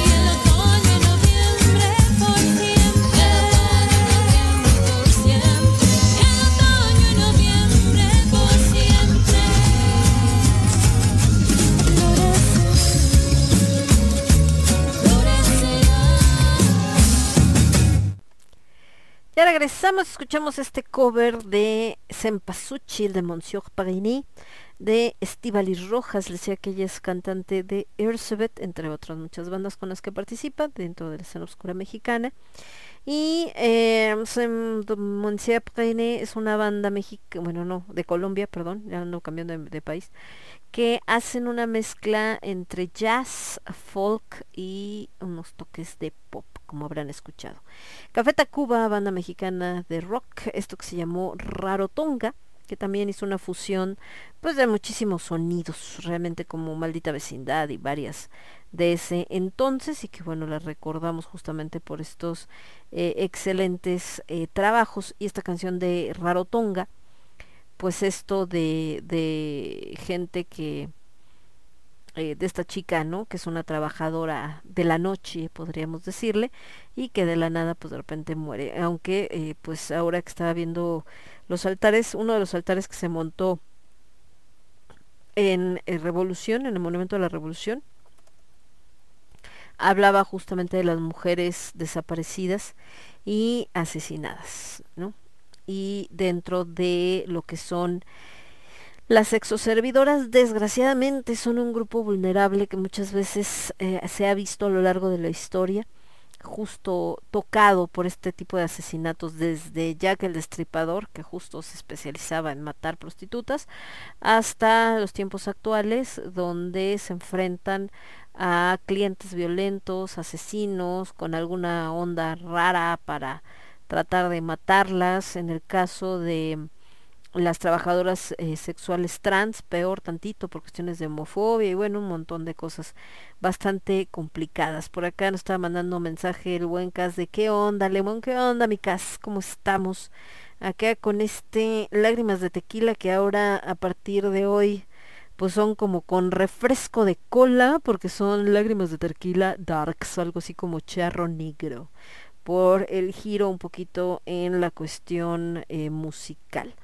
Acá estaba viendo un escrito que subió Mario del Río, que también es parte de Ercebet, acá hablamos de Estivales. Y dice, la verdadera muerte está en el olvido, por eso recuerdo y vuelves a mí en estas noches de frío, noches de pan y chocolate y de sal y de tequila. Y tu larga travesía año con año culmina en esta ofrenda ofrecida para ti y tu compañía que los pétalos te guíen y las velas te iluminen, que el camino de regreso te devuelva tu descanso, a sabiendas que de este lado, en este lugar de luz, aún cabe tu recuerdo y aún nadie te olvida. Bienvenidos los míos y los ajenos y los solitarios. Pues también hay uno de estos días dedicados a aquellos que murieron y ya no tienen ningún familiar vivo ni nadie que los recuerde y se consideran pues almas solas y también eh, se les pone veladora, se les considera dentro de la ofrenda, porque bueno, pues no podemos saber, ¿no? qué, qué onda con, con ellos, porque si nadie más está al pendiente o cuidándolos, eh, pues híjole, pues complicado, ¿no? Que, eh, que pues que pueda darse esta, esta situación y que eh, pues si no hay nadie que les ponga esta veladora, se cree que se pierden en el camino como en la nada. Entonces, por eso es que también un día se dedica a ello, de que gente que a lo mejor tú nunca conociste, pero pones una veladora para recordar esas almas que ya no tienen a nadie más. Uh, de este lado estaba viendo por acá algunos comentarios. También esto que estaban subiendo, ustedes no están para saberlo, pero yo sí para contárselos. Que estoy rodeada, es poco, está el olor a copal, porque prendí un incienso de copal en esta parte para ir despidiendo con el, el altar. Entonces, pues el copal es bastante fuerte, pero bueno, es justo este olor tan característico de estos días, aunque no nada más se usa hoy, por supuesto. Mucha gente lo usa para hacer lo que son las limpias de espacios y demás, eh, por eh, que es una resina eh, sagrada. Entonces, ahí está. Ah, estaba checando si tenía por acá algún otro comentario, pero parece que no. Bueno, volviendo a este tema que estábamos platicando eh, del mexicano y la muerte, que les decía que mm, incluso dentro de historias como esta de, de Calaca hay una parte donde dice a mí la muerte me pela los dientes, porque dice a los mexicanos la muerte les pela los dientes, eh, que es esta onda de siempre vivir, como les comentaba, al, al extremo, siempre en esto de de yo no, na- nadie me afecta, no pasa nada, yo soy el mero mero petatero, ¿no? Yo soy el más chingón y estamos acá y más, más allá de todo lo que pudiera representar peligro y demás, pero eh, desgraciadamente eso también pues nos lleva a algunos extremos, como esto que se estaba platicando, de cuánta gente que no perdemos en accidentes que se pudieron haber evitado. Eh, ahorita que hablábamos del cambio de hábitos debido a la pandemia, creo que también mucha gente eh, tendría que hacer este cambio de hábitos en general, eh, por ejemplo, en la cuestión de, de la manejada, porque pues la imprudencia, la falta de seguir pues ciertas reglas básicas de convivencia, también han provocado eh, pues muchas pérdidas. Y en México hablando de muertes pues ha habido casos bastante tristes como este que sucedió en Jalisco donde un futbolista del pues me imagino que de Chivas porque pues vivía en Guadalajara eh, pues andaba en su carro de lujo y deportivo hasta las chanclas de tomado de madrugada em, sale no a toda velocidad y demás y pues por lo mismo del estado en el que estaba eh, provoca un accidente al chocar con el auto de una pareja que se acababa de casar, pa' colmo de males, y em, los dos chicos, eh, o sea, el chico y la chica pierden la vida, y esto eh, pues fue un escandalazo porque aunque estuvo él en la cárcel por esta situación, em, pues salió, ¿no? Se puede decir que al poco tiempo, realmente no fue tanto tiempo que estuvo en la cárcel, pues esto provocó la indignación de las familias porque decían que, ah, qué padre, ¿no? Ya cumplió así como de, ah, pues yo ya cumplí, ¿no? Me, me, querían que estuviera en la cárcel tanto tiempito, ya lo estuve, gracias, bye, ¿no? Y yo sigo con mi vida, lo vuelve a contratar el equipo de fútbol, sigue siendo millonario, mientras estas dos familias de, de esta pareja pues siguen penando y siguen sufriendo por la pérdida de sus seres queridos. Entonces, eh, también esta imprudencia que a veces está ligado con esto de que los mexicanos la muerte nos pela los dientes y que para morir nacimos y todo esto, pues tenemos que verlo por el lado positivo, pero no por el lado de valemadrismo, neta, porque a veces cuando te arriesgas de ese modo, pues si nada más estás arriesgando tu vida, pues bueno, pues tú sabrás, pero el problema es que no, el problema es toda la gente que a veces te llevas en el camino, les decía como en este caso de estos chicos que bueno, desgraciadamente se ven involucrados en este accidente y pues mientras el tipo este, el futbolista, pues la libró sin mayor problema, esta pareja desgraciadamente pues no tuvo tanta suerte y eh, eh, pues desgraciadamente fallecieron, ¿no? Entonces, y no es el único caso, ¿cuántos vemos de gente que eh, ha sido atropellada, este, ciclistas, motociclistas también, obviamente también cuando hay imprudencia por parte de los motociclistas, tampoco hay que decir, ay, todas las muertes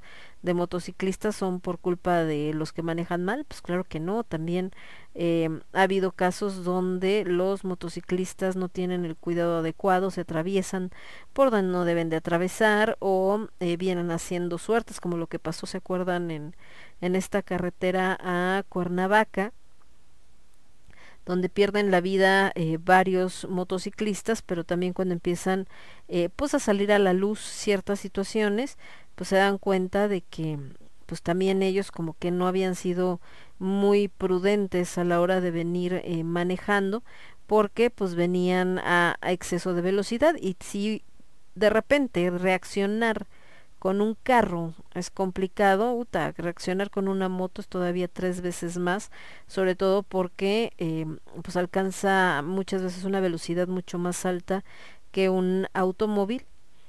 Y esto hace que eh, cualquier reacción así de se atravesó este venía el tráiler se movió el de acá se movió el de allá pues no lo puedas evitar, ¿no? Este, ni para dónde hacerte, así de simple. Entonces también como decía hoy Aldo, todo el que anda en moto sabe que en algún momento, eventualmente, se va a caer. ¿Por qué? Porque es una ley de vida, finalmente. Siempre te andas cayendo. Porque no es fácil de maniobrar tampoco. Hoy, por ejemplo, ahí en el monumento a la, a la revolución, veía a un chico que venía en un como monopatín, pero de estos que ya son eléctricos. Y decía yo, ah, qué chistoso se ve, ¿no? Así como en este monopatín eléctrico. Pero también dentro de mí dije, híjole, qué complicado la neta es manejar esa madriola, porque tienes que, pues tienes que venir haciendo equilibrio. Entonces, también como que esto de hacer equilibrio no debe de estar eh, tan fácil, ¿no? Entonces, eh, todo equipo, eh, chiquito, grandote, si quieren hasta este monociclo de, ay, bueno, pero vienes acá en, en la banqueta, no pasa nada, no, pues yo creo que sí pasa también, no creo que sea tan, tan fácil.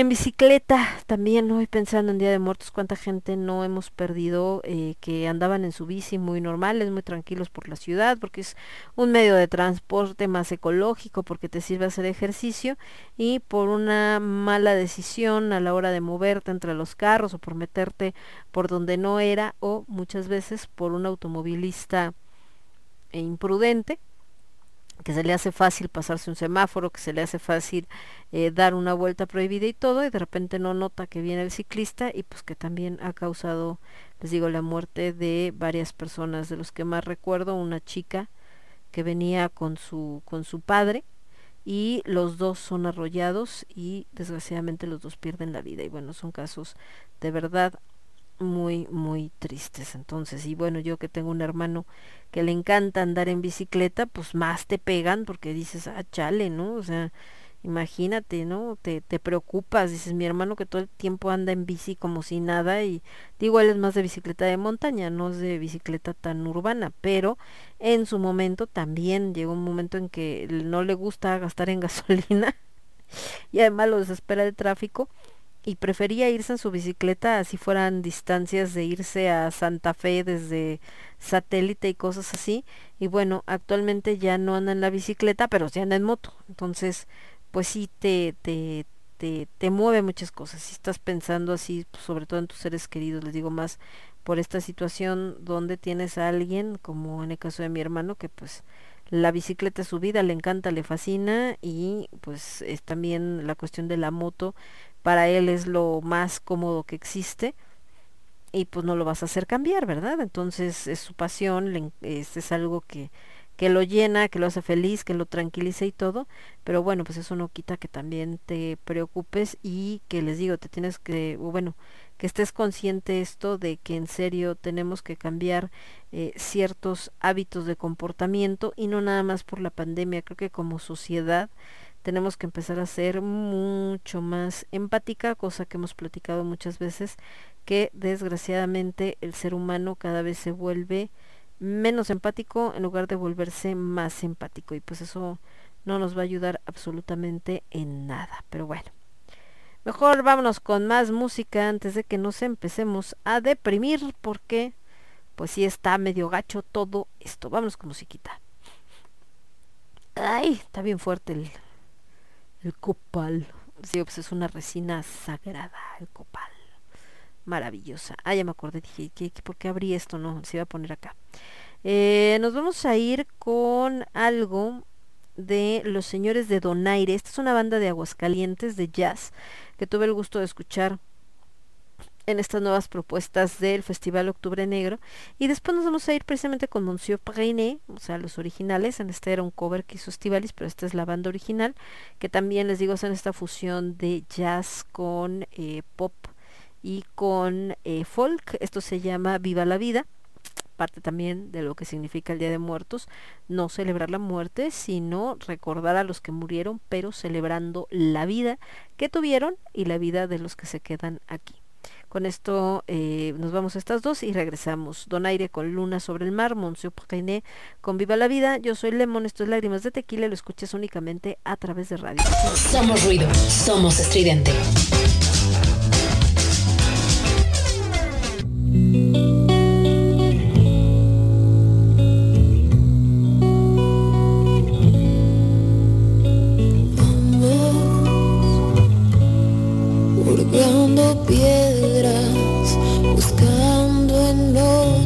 Otras tierras lo que teníamos aquí. Aquí me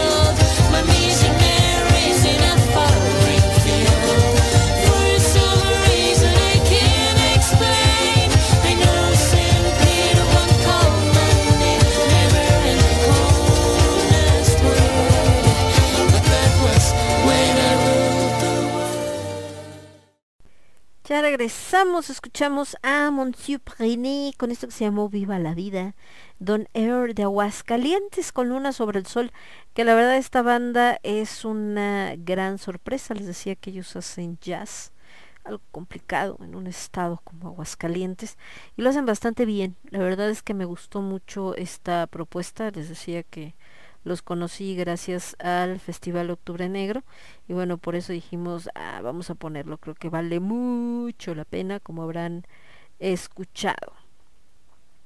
Y eh, aparte, ¿no? De esto de, de, de estas bandas, eh, por acá el buen Alucard nos está mandando la foto que se anda echando un Jack Daniels acá en caballito de derecho, ya ni las este hombre. Yo no me puedo tomar derecho, mi querido Alucard, solamente con agüita mineral y unos hielitos. Y bueno, el buen Cas que dice que anda sin- haciendo sentir culpable a su mamá. ¿Cómo, Casiel? ¿Por qué? A ver, ¿qué le haces a tu mamá, señora? ¿Qué le hace este hombre? A ver, dígame, dígame. Para darle unos apes al niño Cas. ¿Qué onda, Cas? bueno, ahí estamos, de este lado. Estaba checando esto que les decía de los chicos de Donaire. No, no, no alcancé a escuchar en la entrevista. Bueno, más bien creo que no les preguntaron porque se llaman Donaire. Es como algo bastante eh, peculiar el nombre.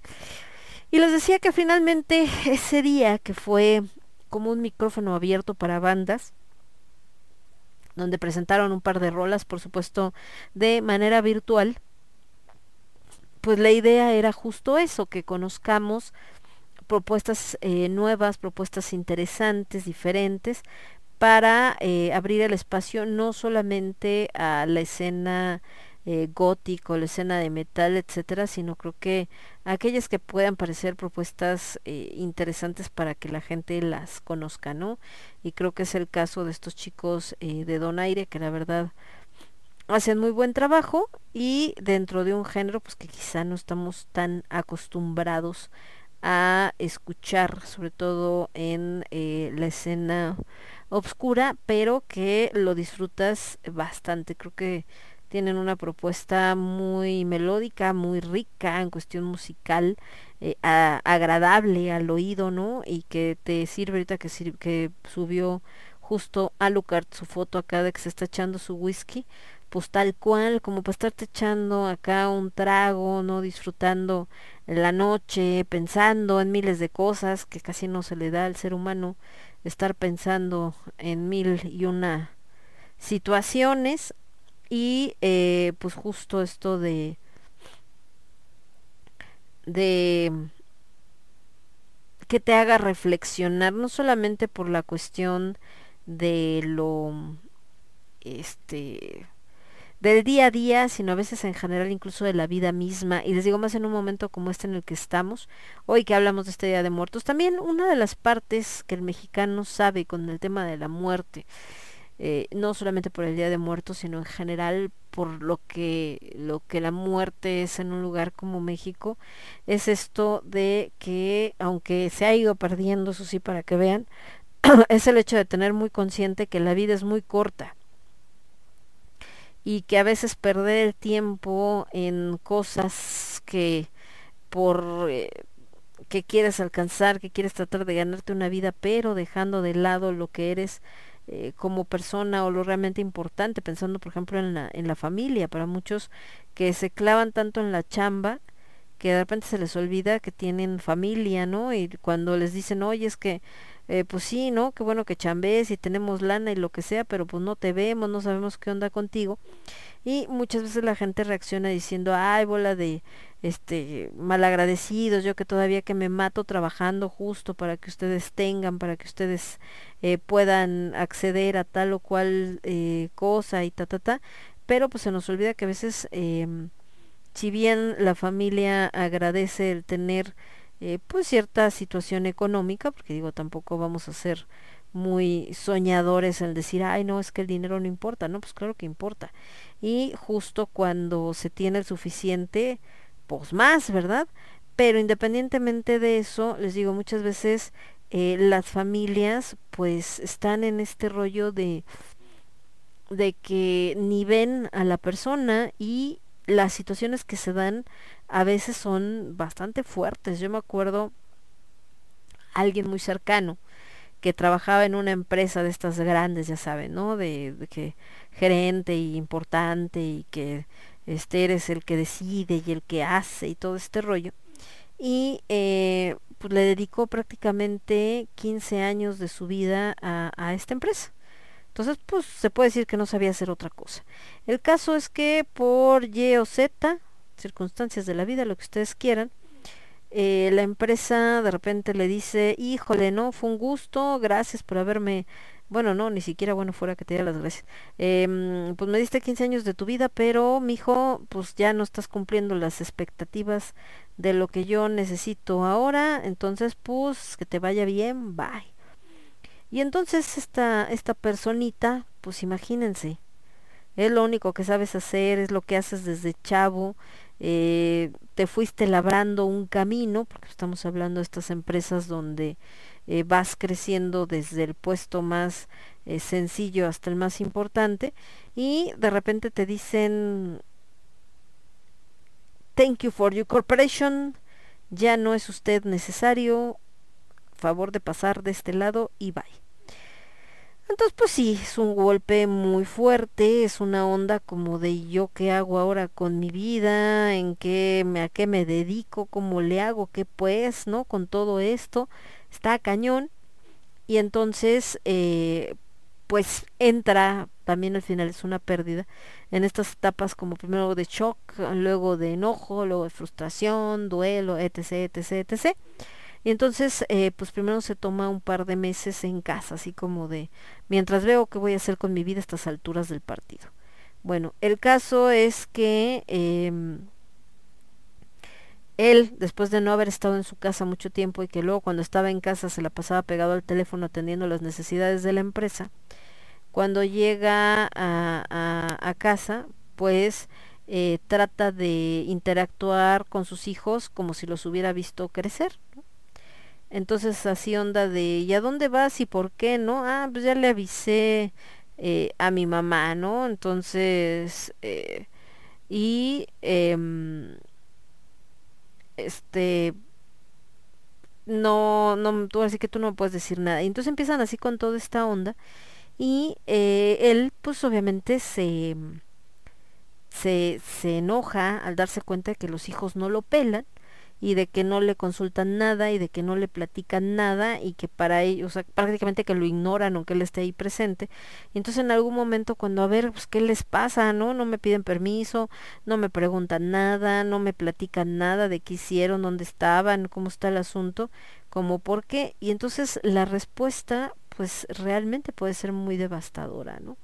De no vengas a querer eh, mandarme ahorita o a quererme disciplinar ahorita cuando la realidad es que tú nunca has estado y pues quien finalmente eh, toma las decisiones o quien finalmente es eh, la que tiene todo que ver con nosotros y la que nos da permiso o no nos da permiso, etcétera, pues es mi mamá. Y entonces eso para un padre, digo yo no soy madre, pero me imagino que debe ser muy duro el que pues tú pienses en que esto de haberte clavado en la chamba, de haber aguantado un montón de cosas, lo hiciste justo por tu familia, pero eh, sientas como que tu familia no solamente no valora ese esfuerzo, sino eh, al contrario, está hasta enojado porque hiciste ese esfuerzo que te alejó físicamente de ellos. Entonces, les digo, no, no son cosas fáciles, ¿no? Eh, creo que eh, todo mundo lo vive diferente, pero algo que, que yo veo ahora con, sobre todo con los chicos, pues no son prácticamente los, los millennials, yo creo que son más bien ya hacia los, hacia los centennials, es esta parte donde empiezan a valorar más lo no tangible, o sea, no nada más como en su momento la generación X, porque también nos tocó, el rollo de tú estudia una carrera y que entonces te reconozcan en la chamba y entonces tienes que ser exitoso y haces y deshaces y, entonces vivías corriendo buscando un trabajo de 9 a 6 y que de ahí te jubilaras porque cuando tuvieras tu pensión entonces ahora sí vas a disfrutar y vas a hacer y pues toparnos con esta cubetada de agua fría que se topa el día de hoy y les digo esto, darte cuenta de que todos esos años que dejaste en esa empresa, pues sí, se te ayudaron en mucho, porque finalmente a lo mejor te ayudaron para comprar tu casa, para pagar la escuela de los hijos, etcétera, pero también te llevaron muy lejos de ellos, muy lejos de la gente querida y gente que pues ya ni siquiera te reconoce, que ya no sabes ni quién eres, porque nunca, eh, porque sienten que nunca has estado. Y creo que eso es lo, lo más duro. Y sobre todo esto, eh, les digo, en gente que mm, de empresas donde estuviste muchísimos años, donde sientes que le diste lo mejor de ti, que así como de no manchen aquí casi casi yo por la empresa hacía lo que fuera, etcétera, y el día de mañana pues te dan una pasada en el trasero sin siquiera darte, pero ni las gracias, ¿no? Eh, de hecho, el otro día con, con estos amigos, digo antes que nos vayamos con música, porque si no se me olvida la idea, con estos amigos españoles que andaban acá, mi mamá, eh, pasamos por las oficinas del Seguro Social, las que están en reforma, y así como muy orgullosa dijo, este, ah, estas son las oficinas del Seguro Social, no sé qué, la empresa en lo que yo trabajaba y pues casi casi gracias a la que tengo todo y a la que le debo y a que eh, porque si no fuera por ellos yo no tendría tal y cual cosa. Y entonces estos amigos le dicen, a ver, no, o sea, ¿por qué tú tendrías que agradecerle a la empresa? La empresa te tiene que agradecer a ti, porque precisamente gracias a tu trabajo, pues ellos pudieron eh, funcionar, en este caso de ella como médico. Y entonces, pues, mi mamá, pues obviamente se quedó así como, ¿eh? Decían, sí, o sea, todo lo que te dieron, que la liquidación, bueno, no la liquidación, que la jubilación, que tal, tal, tal, pues no es como que te lo regalara la empresa, tú lo ganaste con tu trabajo. Entonces, eh, pues esto de casi poner a la empresa como Dios de, ay, si no hubiera sido por, por ellos, ¿no? No tendría esto y gracias por darme mi pensión, gracias por pagarme mi sueldo, ¿no? Pues es que no es gracias, es lo menos que pueden hacer y es lo legal, pero muchas generaciones en México, pues cuando crecieron, crecieron así, en esta onda como de da gracias a Dios que tienes trabajo, da gracias a Dios que la empresa te está dando tanto y cual, oye, pero es que mira, también acá están abusando, no, pues aguántate porque la neta está allá afuera bien cabrón y si no, ¿de qué vas a trabajar? Y que nos fomentaron mucho eso, ¿no? Este rollo de de tú aguántate, oye, pero están abusando, no sé qué, pues sí, pero aguántate porque si no te van a correr y qué vas a hacer sin chamba. Oye, pero es que ves, están pasando de lanza o de rosca por esto y esto, sí, pero pues al menos tienes donde ganar dinero, si no imagínate. Y entonces fuimos creando pues esta onda de, les digo, casi casi darle gracias también a tu verdugo. Entonces, y no es en lo único, en México es en muchas cosas que pasan eso. Pero bueno, vámonos con música mejor. ¿Les late? Antes de pensar en esto de cosas tristes, que estamos hablando de cuestiones de muerte y todo ese rollo. Y de el mexicano y su reacción ante justo ese tipo de cosas, reacciones ante todo lo que es la muerte. Nos vamos a ir con musiquita. Estoy viendo por acá, espérense, no sé, es no se lo desesperen. Nos vamos a ir con, espérenme, Copas Tequila y Canción, Andrés Calamaro. Eh, ay, acuérdate de abril. Oh, sí. Estaba la canta, hagan de favor, la rana cantando debajo del agua. ¿Qué tal? Personal Jesus, ay, ni me recuerdan a Personal Jesus que ahora ya ven que Facebook anda, uta de... Eh, subiste un video del que no tienes los derechos y se ponen bien locos. Nos pasó con el tercer encuentro de literatura, que tú dices, pues, están hablando de poesía, entonces, como por qué te tendrían que silenciar un video, pues no tienen música. Bueno, pues nos tocó que silenciaron un video y yo dije, chinga. Y ahora como, ¿por qué o qué? No, pues qué canción tocaron que estaba prohibido, qué onda. Pues es que en un video que se presentó en, en el evento, para nuestra mala suerte, al final ponen la canción de Personal Jesus en la versión de Johnny Cash y entonces pues eso detectó, ¿verdad? El, el este algoritmo y entonces silenciaron esa parte del video y así como de ay, ay qué lindos, gracias, qué simpáticos. Pero bueno, ni modo, así es este asunto. Eh, estaba buscando, pero vamos a ir con un poco más de música y regresamos. Creo que esta canción no puede faltar. Es el... Ay, no, está muy larga. Es el rey del pop, pero eh, tenía tintes pues, bastante rockeros, lo que sea Michael Jackson. Me refiero a Thriller, pero creo que esa es la del video, entonces está muy largo. Ahorita buscamos la original, para que no sea así como de mil años de canción, si es que son como casi 14 minutos de canción, dices, ¿qué onda con esto? Y, y ya, bueno, vámonos entonces, les decía, con un poquito de música. Por acá nos vamos a ir con un soul bastante agradable. Esto que es Yosura Endur, con esto que se llama Seven Seconds. Porque muchas veces todo puede pasar en solo 7 segundos. Y regresamos. Yo soy Lemon. Esto es Lágrimas de Tequila. Lo escuchas únicamente a través de Radio Estridente. Vuelve. Estás escuchando Radio Estridente.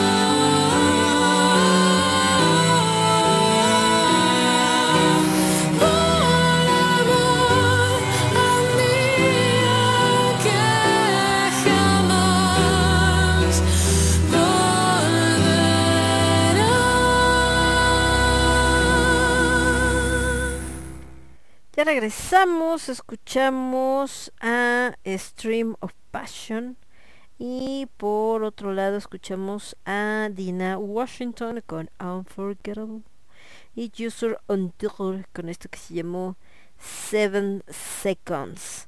Creo que, híjole, esta rolita de, de Seven Seconds a mí me, me, me encanta, siempre ha sido una rola que, que, me, que me fascina. Eh, les digo en este soul tan característico. Por otro lado, Unforgettable, porque eh, aunque esta es una canción de amor, por supuesto, donde está tratando de decir es que eres inolvidable para mí, no, no hay nadie como tú y espero que yo también sea inolvidable para ti, pues se queda con las fechas porque para nosotros, pues muchas, eh, muchos de los que hoy ya no están, pues son inolvidables. Pueden pasar 5, 10, 15, 20, 30, 50 años y seguimos pensando en ellos. Eh, por lo que nos enseñaron, eh, por lo que eh, vivimos con ellos, por lo que este obviamente por lo que eran, por lo que representaban en nuestra vida y bueno eso eh, pues obviamente no lo podemos eh, olvidar no y también pues esa es la idea de hecho a mí que la película de Coco para muchos hoy es el referente de las costumbres mexicanas es como de darte dolor de estómago así como de no lo puedo creer no puede ser posible no porque ahora resulta que un extranjero te tiene que venir a enseñar cómo son tus tradiciones y de que antes nadie las pelaba y era así como, ay, Día de Muertos, qué flojera, y salió Coco y, ay, sí, qué lindo ser mexicano, ¿no? Para poder hacer el Día de Muertos y el poner el altar como en Coco, y dices, ay, no manchen su vida, pero bueno. Pero al menos hizo que muchas personas que quizá no le daban importancia, pues por moda, por lo que ustedes quieran, pero bueno, se acercaran, ¿no? Eh, ¿Por qué hago referencia a, Coco? Porque justo uno de los eh, preceptos, más bien uno de los conceptos que maneja Coco es este de que para que los muertos puedan ir a la tierra a convivir con sus familias es porque alguien puso su foto en el altar, es decir, alguien lo recuerda. Y en esta parte donde había unos eh, muertos estaban como en el mundo de los muertos estaban como apartados, así como en como en las este, periferias, ¿no? Como si fueran apestados casi casi. Y alguno de ellos, por loco que suene, estaban moribundos, aunque ya estaban muertos, ¿no? Y era por este tema de que no existía ya nadie en la tierra que los recordara. Y obviamente al eh, ser personas que nadie recordaba y que nadie los ponía en la ofrenda, que nadie les prendía una veladora, por eso les decía este rollo de que se prenden las veladoras para las almas solas, em, se iban desapareciendo hasta que finalmente pues sí, se perdían en la nada.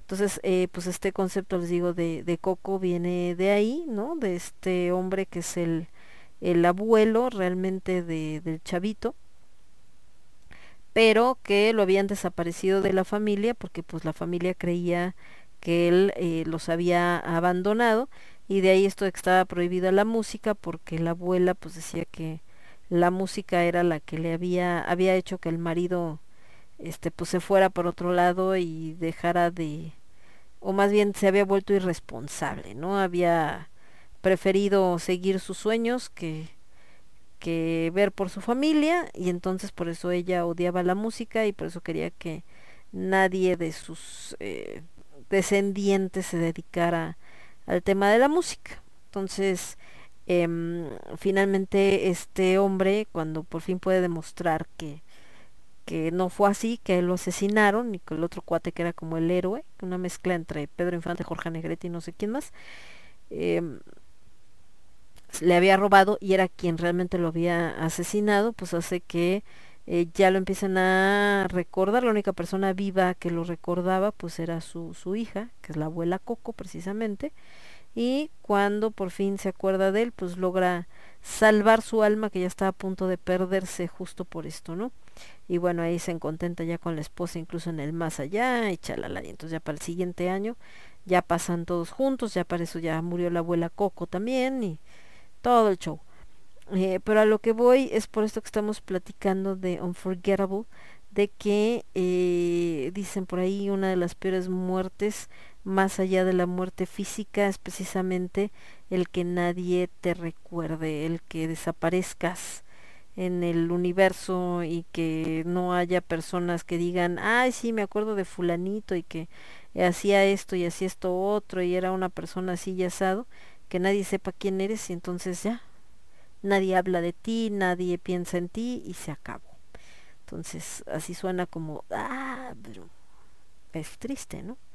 Entonces le digo que por eso dentro de la tradición mexicana, pues es esto de dedicar un día a poner una veladora para las almas que ya no tienen quien se acuerde de ellas.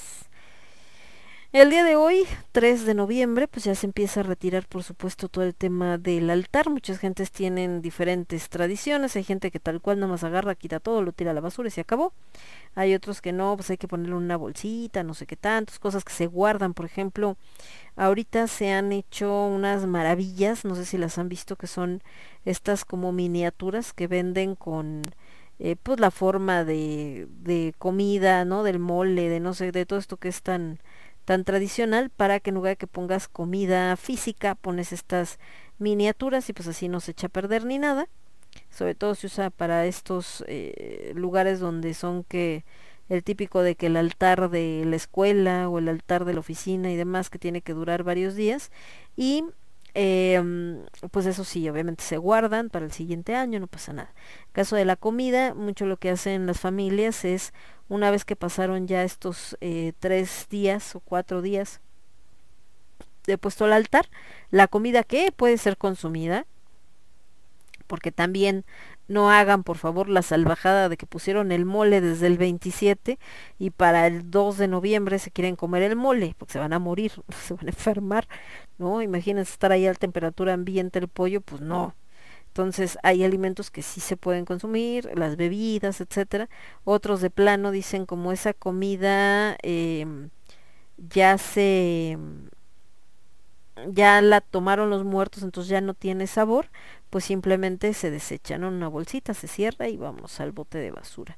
Entonces, eh, pues por esto mismo es que eh, la ceremonia de todo esto, tanto del montaje como del quitar la, el altar, pues lleva toda una, una magia involucrada. Hay diferentes lugares de México donde se hacen celebraciones muy características del Día de Muertos, por ejemplo en Janitzio, Michoacán, que es una isla, en el caso de Mixquic, aquí en el estado de, bueno, en la Ciudad de México, perdón, que eh, pues obviamente eh, se llena, ¿no? Les decía yo Aldo que que si quisiéramos ir a Miskik para ver cómo se pone, pues te tienes que ir una semana antes. Bueno, no, pero como dos, tres días antes a quedarte ahí, sí, porque si quieres llegar el mero día a Miskik para ver cómo está la celebración y todo, algo seguro no vas a pasar. Alguna vez nos tocó, no que pretendiéramos ir a Miskik, sino fue como de, ah, mira, vamos andamos aquí cerca, ¿no? Pues por aquí está Miskik, a ver, pues vamos a acercarnos a ver si podemos pasar. No, no manchen, había una cola de autos y de personas, o sea, unos a pie, otros en el auto y todo, que decías, y esto es la entrada del pueblo, faltan quién sabe cuántos kilómetros para llegar al pueblo como tal, no, pues no va a haber manera, ¿no? Entonces fue así como de, no, otro día con más calma, gracias, no se preocupen, todo lindo, pero ahorita creo que no va a poder ser, entonces eh, son de esos lugares que pues sí se llenan completamente y que la neta pues mejor ni lo intentas, ¿no? O sea, como de no, ahí muere otro día con más calma, gracias, bye. Entonces, em, por esto, ¿por qué? Porque se vuelven muy tradicionales, la gente está acostumbrada a que hacen unas celebraciones espectaculares, finalmente el pueblo pues vive de eso, ¿no? Seamos muy sinceros, y eh, son pues completamente turísticos. En el caso de otros lugares, les digo, como Janitzio, también, o sea, Janitzio no vive solamente de eso, tiene turismo todo el año por la pesca del pescado blanco, que no sé si quede todavía, porque alguien tuvo la grandiosa idea en algún momento de meter eh, una especie que se llama, creo que lobina, y la lobina le dio en la madre al pescado blanco, gracias, se saben. Entonces, pues ellos eh, de eso vivían y resulta que ya no tenían ahora pescado blanco. Eh, por otro lado, en, en la isla, eh, que les digo que no está muy lejos de la costa, está en medio de una laguna, de un lago, vamos a decir, pero, pero, si hay niebla, como en estas épocas de noviembre, se pueden perder, porque les digo que ya me pasó. Cuando era yo niña, fuimos a Janitzio, terminó el ev- este que hacen en el panteón, bueno, se quedan toda la noche, pero fue así como de, bueno, ya son las 2 de la mañana, ya vámonos. Llegamos ahí a la, a la parte de abajo y, oigan, este, hay lanchita acá para la, para la orilla, porque el coche se había quedado allá en la orilla. Sí, como no, súbanse. Pues no manches, nos dieron las 7 de la mañana y no podía encontrar la dichosa lanchita a la orilla. ¿Por qué? Porque se vuelve tan cerrada la neblina que no ves nada. Entonces te la pasas dando vueltas en el mismo lugar y a lo mejor estás a dos metros nada más de la de la orilla, pero no la ves. Entonces, pues si no la ves, como chingados llegas, ¿va? Entonces, no, hombre, les digo que está, está denso ese asunto. Y además hace un pinche frío en esta época del año, que por qué les cuento. Eh, pero independientemente de eso, pues sí es un lugar muy bonito para ver esta tradición del Día de Muertos, porque decoran muy padre todo lo que es el, el panteón, ¿no? Este eh, está hasta arriba el panteón de ahí de Janitzio, entonces vas viendo toda la procesión de, de las señoras, bueno, eh, también hombres por supuesto, pero de las familias que llevan pues la comida, de lo que le van a convidar a los muertos, las flores que van a poner en las tumbas, todo esto bien bonito. Y, eh, y entonces ya cuando llegan arriba, pues hacen ya el fiestón loco adentro de, del panteón, donde empiezan con la música, lo que les estaba diciendo, que la música no puede faltar, eh, la música, de adornar, poner las florecitas, si eran eh, niños, pues ponerle lo de sus juguetes, entonces todo esto, les digo, se pone la verdad bien bonito, es un, un evento bastante interesante. También ahí el rollo de la Semana Santa, con esto que se van golpeando y todo, ah, se pone bien grueso también. Pero eh, también son lugares que se llenan mucho. Janitzio es una isla pequeña, no crean que es una isla muy grande, realmente contaría yo creo casi como islote, nada más que es como un tipo montañita, entonces ahí se han ido instalando las casas de la gente que vive en esa zona. Eh, mm, mm, mm, también pues, es una tradición de muchos años esta que se lleva a cabo en esa parte de Michoacán, les digo tanto la parte de la comida como lo otro, obviamente también lo que les comentaba, pues ya ahorita es un evento pues eh, también eh, completamente turístico porque saben que la gente es lo que va buscando y ha ayudado a prosperar mucho a la zona.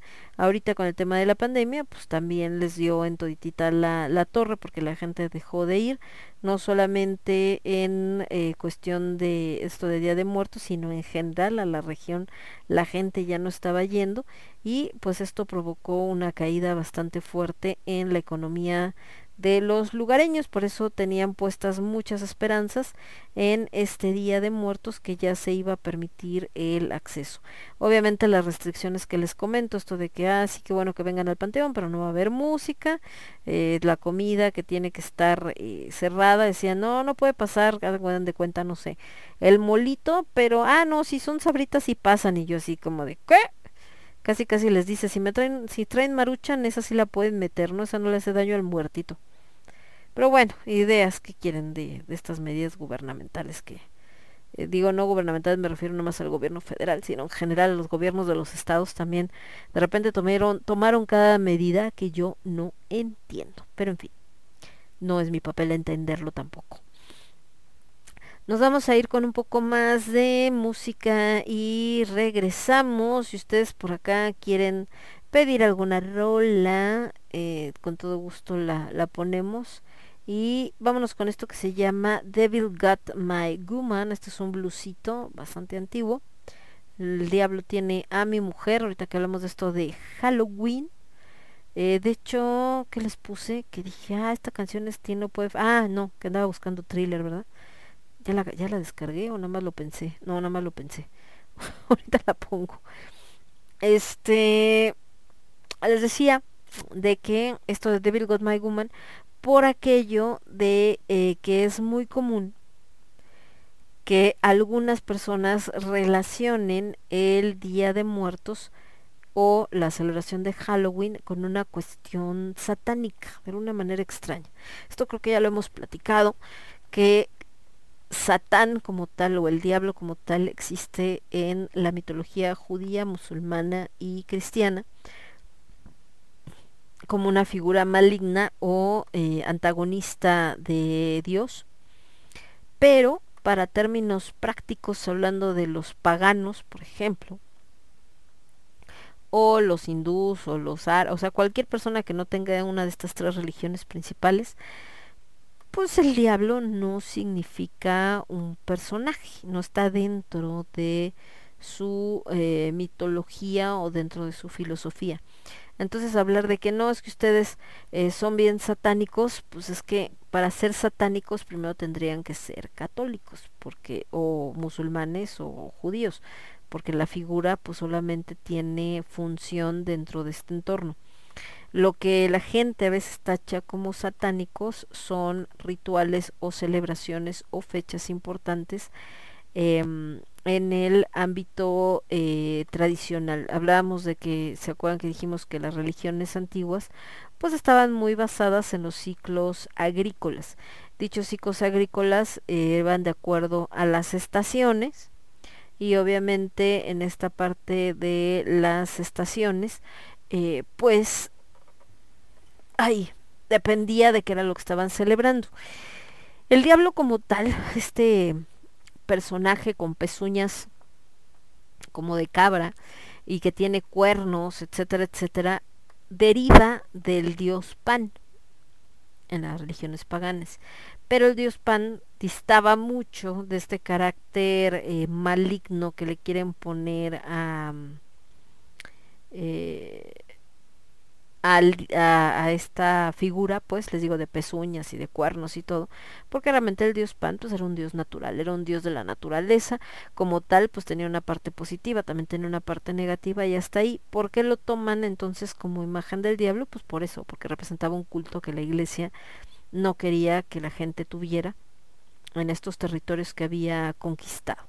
Eso por un lado. Eh, por otro, muchos de los ritos que se hacían en honor a Pan o a esta parte de la naturaleza de cuando eh, ponías a sembrar para que realmente creciera y entonces no pasa nada y ya vamos a tener para comer durante el invierno y todo este rollo.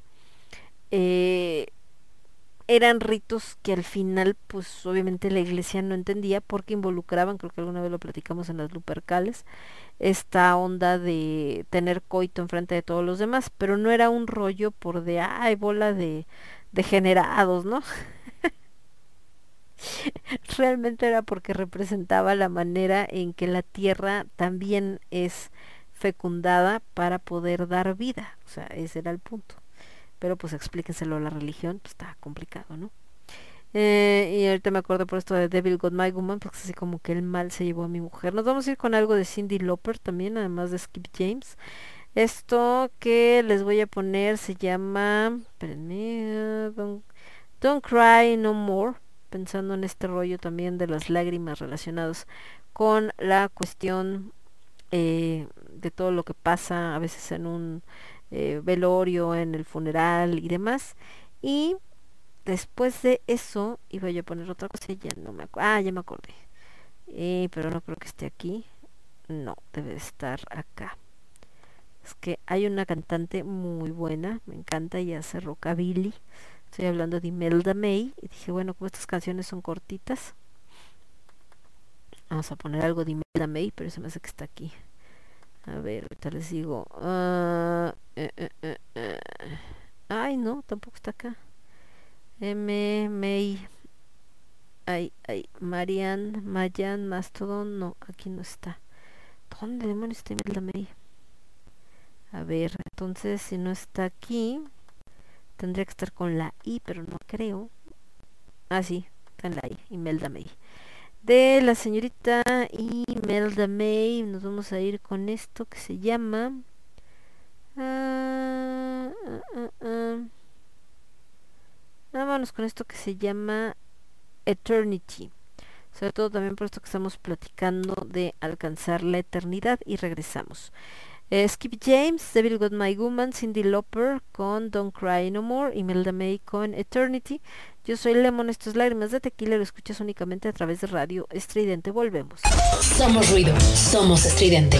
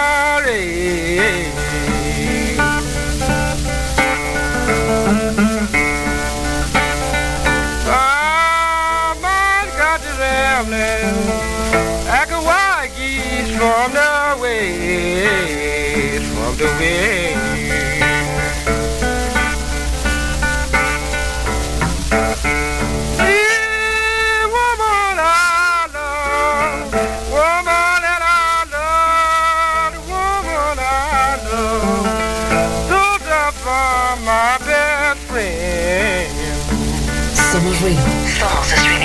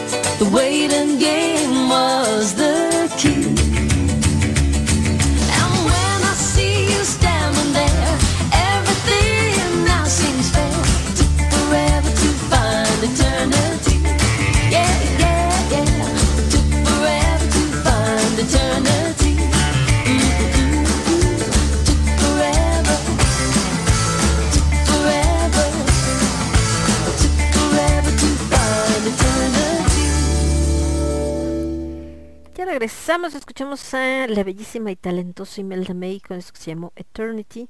Antes, otra mujer igual de hermosa, nada más que pues de mucho tiempo anterior a Imelda, por supuesto, a Cindy Lauper con esto que se llamó Don't Cry No More. Y antes escuchamos a Skip James con eh, Devil Got My Woman. El diablo tiene a mi mujer.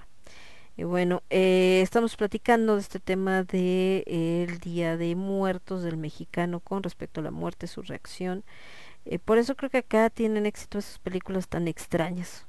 Todo por esta onda que tenemos de, ay, sí, que se muera y el otro qué le va a pasar y ya saben, ¿no? Todo este asunto. Bueno, volviendo con lo que estábamos platicando, también les decía que eh, es que me quedé pensando en Don Don Cry No More, en esto de el llanto. Fíjense que hace muchos años, creo que les había contado un poco en algún momento, pero por si no, volvemos a platicar. Eh,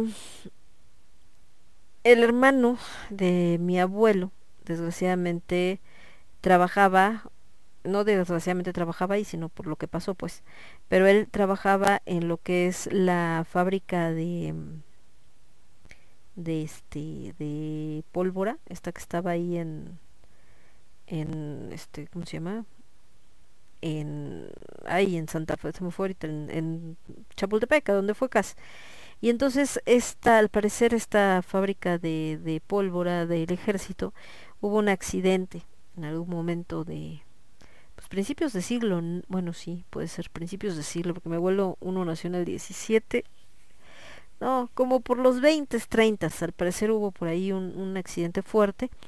Él eh, fallece en ese, en ese accidente, ¿no? Por azares del destino le toca estar ahí cuando no era, no le tenía que tocar estar en ese lugar, pero por una cuestión de un compañero y unas cosas, y en fin, el caso es que ahí andaba. Bueno, eh, les digo, él fallece muy joven, tenía creo que 25 años, prácticamente acaba de salir de la escuela, estudió en la academia militar y eh, al final eh, pues pierde la vida en la explosión. Eh, ¿A qué voy con esto que estamos platicando del Don't Cry No More? Que cuando en la casa, imagínense pues a la familia perder al hijo más joven, aparte muy jovencito, cuando estaba en la flor de la vida, empezando su carrera, etcétera, etcétera, pues fue una gran tragedia. Entonces cuando están en, en la casa eh, velando a este muchacho, la abuela de este chico, no, este, bueno, más bien la bisabuela, oh, era la abuela o la bisabuela, no, la abuela de este chico, y que todos tachaban de loca porque tenía eh, capacidades de medium y lo que decíamos también de este el otro que estábamos platicando de, de este lugar donde fue la ayer que les estaba platicando de la hostería del bohemio ahí en el centro y que fue eh, manicomio y un montón de cosas y les decía cuántas personas de las que quizá en algún momento estaban en el manicomio pues no eran gente realmente que tuviera un trastorno mental simplemente que era diferente y para la época pues eso no se consideraba algo aceptable, ¿no? Entonces, bueno, en el caso de, de mi, si era abuela de ellos, que sería eh, mamá de la mamá, del papá, de mi abuelo, híjoles que no sé, sería bisabuela, no es, porque bisabuela sería la mamá de mi abuela, ¿no? Ah, bueno, sí. En este caso, no, la mamá de mi abuelo, entonces mi tatarabuela. Mi tatarabuela tenía esa, esa capacidad, ¿no? Pero les digo, en una familia donde todos eran científicos y ateos y un montón de cosas, pues siempre la tiraron de a Lucas. Bueno, el caso es que están eh, velando a, Guillermo y pues obviamente la familia desgañitada, llorando y pues por qué y no es justo, chalala. Y entonces llega un momento en que la bisabuela, digo la tatarabuela, bueno en este caso mi tatarabuela, agarra y les dice, ¿saben qué? Ya esténse, ¿no? O sea, y pues obviamente todo el mundo así como, pues, ¿qué le pasa? ¿Cómo cree, no? El dolor, no sé qué. Dice, no, es que dice eh, Guillermo que ya por favor dejen de llorar porque si no, no lo dejan descansar en paz. Y eh, a mí eso me quedó muy grabado cuando me lo platicaron, porque dije, no, chale. Pues sí, ¿no? Puede ser, o sea que alguien cuando muere, si la gente sufre tanto por su partida, pues no los dejen eh, descansar en paz. Entonces, eh, ahorita que hablamos de esta canción de Don't Cry No More, pues yo sé que es difícil, ¿no? Me pasó a mí con mi abuela, con, con mi abuelo. Quieres, pues no sé, hacértela fuerte o tratar de de no estar llorando todo el tiempo, pero no lo puedes evitar. Hay un momento en el que, por más que digas, ah, ya, para que libere sus almas y estén tranquilos, pues no, no puedes. La, la añoranza, el dolor y todas estas cosas por las que pasas, pues pueden a veces mucho más. Pero bueno, en fin, eh, volviendo a esto que estamos platicando de las celebraciones y de eh, la actitud del mexicano ante la muerte, eh, originalmente era por este saber que lo que tienes aquí pues está prestado, realmente no te vas a llevar nada como tal al otro mundo puesto ni mucho menos y que por ello pues lo material pasa a segundo término. Esto dentro, curiosamente, del sincretismo con las cuestiones religiosas, donde justo se habla de que eh, los bienes materiales pues, no son importantes porque eh, lo que importa es cómo esté tu alma y todo. Claro que pues eso para la iglesia luego pues como que no aplica para ellos solitos, ¿verdad? Porque la iglesia se aventó estas puntadas donde, pero por supuesto que le interesaba la cuestión económica, tan le interesaba que que eh, muchos bienes, por ejemplo en esta onda de la de la Inquisición, pues fueron los primeros que venga nuestro reino de los bienes incautados a judíos y además personas que caían en la Inquisición. De ahí viene este rollo donde muchos hablan de que cuánta gente mataron los indígenas. La verdad es que indígenas no mató la Inquisición porque los consideraba no sé si eso es halagador o no, pero como seres naturales, es decir, que como no estaban bautizados muchos de ellos o no estaban dentro de esta parte de la religión católica como lo estaban los nobles o los españoles de cuna o eh, gente como de más de abolengo vamos a decir pues era como que no no es que pecaran por maldad sino por ignorancia. Por eso les digo que no si es como muy halagador el asunto.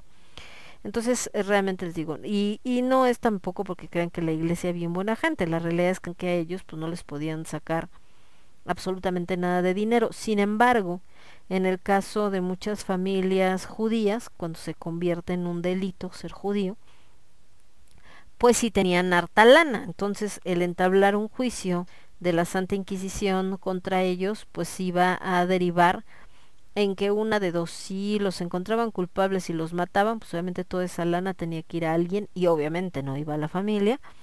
Entonces se quedaba embargado eh, por la iglesia como una onda de casi casi pues es que son brujos, ¿no? Entonces, pues ¿cómo crees, no? Porque quieren el dinero, mejor se lo queda a la iglesia y entonces ya sirve para Dios, ¿eh? Saben cómo se las gastan. En eso de que no mataran a la familia o no entabló, bueno, que ganaran el juicio de que no este no ameritaban esta onda de de asesinato, eh, pues de todas maneras eh, para para evitarlo literal como policía corrupto, ¿no? Era como de, ok, vamos a hacer como que no eres un peligro para Dios, pero pues de a cómo no, como de cómo se va a tratar. Y entonces, pues obviamente, ¿no? Pues que les digo, este, tenían que dejar parte de su fortuna para salvar la vida. Entonces, pues les digo que así como que lo que lo económico no le interese a la iglesia, eh, poquito, vamos a decir. Pero bueno, porque estamos hablando esto de, de, los paganos y demás y de la Inquisición. Ah, por lo mismo que decíamos de que eh, la Inquisición no mató tanta gente como pensábamos, pero más de la que sabemos. Ese es un hecho.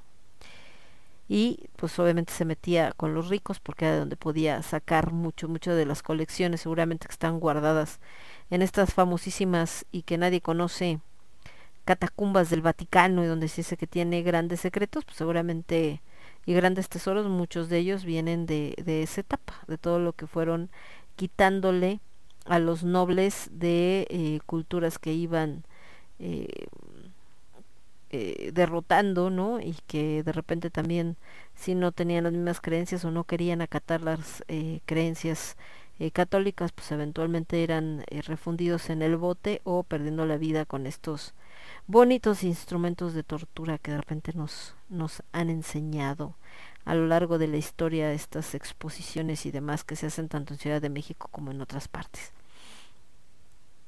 Y les digo, todo esto por, por no entenderlo. Y ahorita que hablábamos del Día de Muertos y Halloween, bueno, tiene mucho que ver porque eh, pues finalmente tanto el perseguidero de brujas, de no sé qué, y un momento en que se volvió sincretismo, al grado que ahorita pues ser bruja es súper cool, güey, y todo el mundo quiere ser bruja, y todo el mundo hace amarres, y todo el mundo acá, la energía, y todo este asunto, y, y dan cursos, ¿no? Y venden mercancía, y bueno, todo el show. Entonces, cómo cambian las cosas. Y bueno, como habíamos platicado en algún momento, pues por supuesto esto de la tradición del Halloween, pues viene del Hallows Eve, que a su vez viene de Samhain, esta celebración celta que es eh, heredada a Estados Unidos a través de los eh, conquistadores ingleses y que después pues se va digamos que deformando en cierto modo por la cuestión comercial, por la cuestión religiosa, hasta volverse lo que hoy conocemos como eh, como Halloween, ¿no? Pero viene desde el Samhain y bueno, el Samhain eh, es este momento en que los muertos visitan a los vivos y que eh, esperen, estoy viendo acá. Los muertos visitan a los vivos y se abre como un tipo de velo. Y de ahí mucho de lo que hoy conocemos también de Halloween, por ejemplo, la calabaza con la vela adentro, pues viene de que antes eran nabos, también se labraban para espantar a los malos espíritus, pero se les ponía una vela para que se acercaran eh, se acercaran los espíritus de los familiares de la persona que la ponía. Y eh, por otro lado esto también de pedir dulce o truco, pues era pensando en estos pequeños espíritus que si no les dejabas dulcecitos, estos duendes, iban y te hacían trucos dentro de tu casa o afuera de tu casa, entonces por eso la gente mejor prefería pues sí dejarles cositas para que no pasara a mayores problemas. Y esto pues sí era en Día de Muertos porque se consideraba que era el momento en el que Sid, este velo que dividía el mundo de los vivos del mundo de los muertos, se abría para que ellos subieran. Una escena que es como muy basada en eso, aunque parece de Día de Muertos, que no lo dudo, aunque él diga que no, que hubo una influencia, es la del cadáver de la novia, justo cuando al final, cuando van a hacer la boda, eh, todos los muertos salen para asistir a la boda y se mezclan entre los vivos, entre los vivos entran en histeria, pero también algunos, como en el caso de Gertrude, eh, creo que se llamaba el personaje, esta viejita, pues se encuentra con su marido que murió hace ya varios años. Vámonos con Fito Páez, esto que se llama Por Siete Vidas y yo. Estás escuchando Radio Estridente.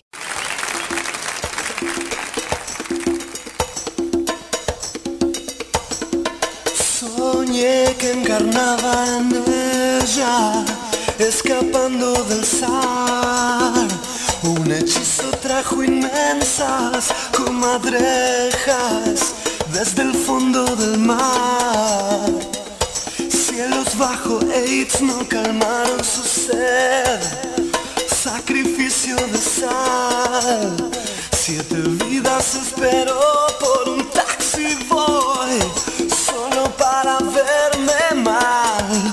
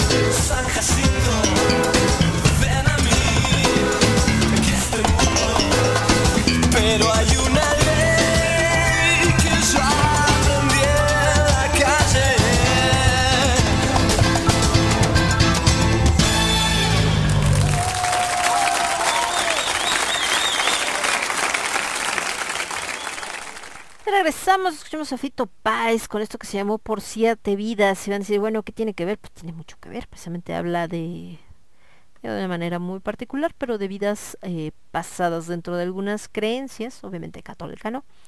Existe esta mm, idea de la reencarnación, es decir, que una vez que terminamos nuestro ciclo en esta existencia en la que estamos actualmente, pasamos a una más, eh, como otro personaje, en algunas religiones incluso eh, de que reencarnan en, en animales, en otras hasta en plantas y otras formas de vida, ¿no?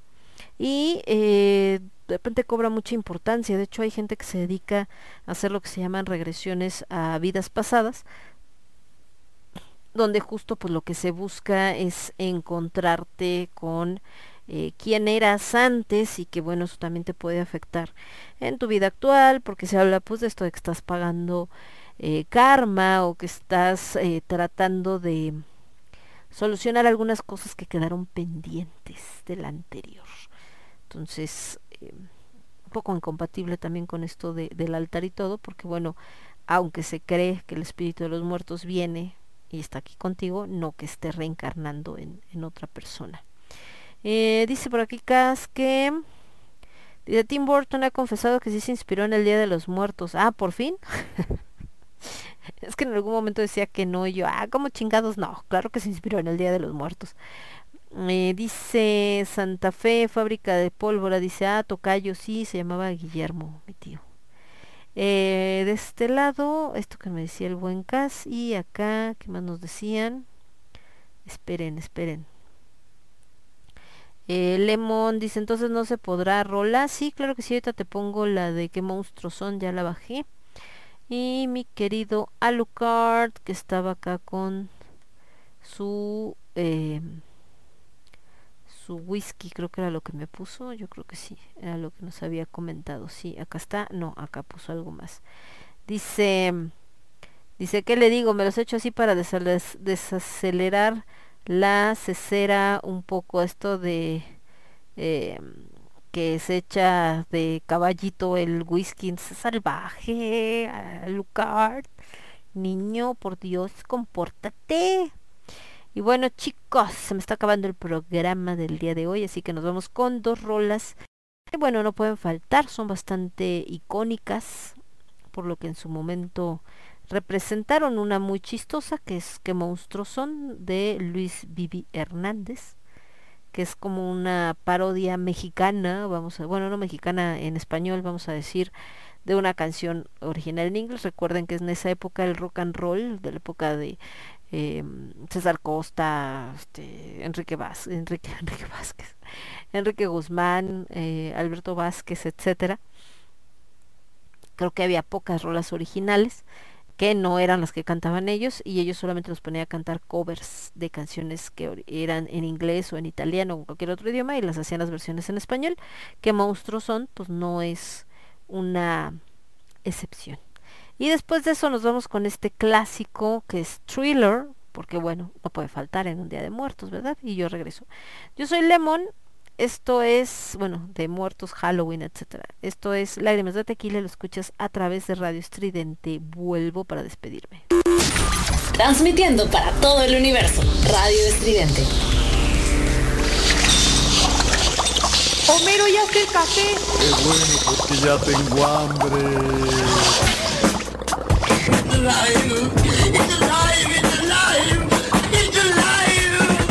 Una noche oscura de terrible tempestad, allá en Sacazonapan empezaron a gritar. Los monstruos tenebrosos Frankenstein y Blackaman comieron quesadillas de vampiro con pipián. ¿Qué monstruos son? Sí. ¿Qué monstruos son? ¿Qué monstruos son? ¿Qué monstruos son? ¡Qué baile! Bailaba la llorona en los brazos Aquaman y Drácula volaba al compás del cha-cha-cha. Morticia se peinaba con cajeta y aguarrás, mientras que el hombre lobo aullaba sin cesar. ¿Qué monstruos son? ¿Qué monstruos son? ¿Qué monstruos son? ¿Qué monstruos son? En una jaula de hule, pendiente de un dragón, se hallaba un pajarillo cantando su buen son. Siriaca le bailaba, tamaño charlestón, y a mí me acongojaba, tremendo tortijón. ¿Qué monstruos son? ¿Qué monstruos son? ¡Qué monstruo! ¿Qué? Sí son. ¿Qué monstruos son? Después el gato loco, la luna contempló, ladrando el pobrecito, lumeando se quedó. Con rebanadas de aire, murió de indigestión. Aquel pobre gatito, murió, murió, murió, como yo. ¿Qué monstruos son? ¡Qué monstruo! Somos ruido. Somos estridente. ¿Qué monstruos son? Bailaba la llorona en los brazos de Aquaman Drácula volaba al compás de un cha-cha-cha. Morticia se peinaba con cajeta y aguarrás, mientras que el hombre lobo aullaba sin cesar. ¿Qué monstruos son? ¿Qué monstruos son? ¿Qué monstruos son? ¿Qué monstruos son?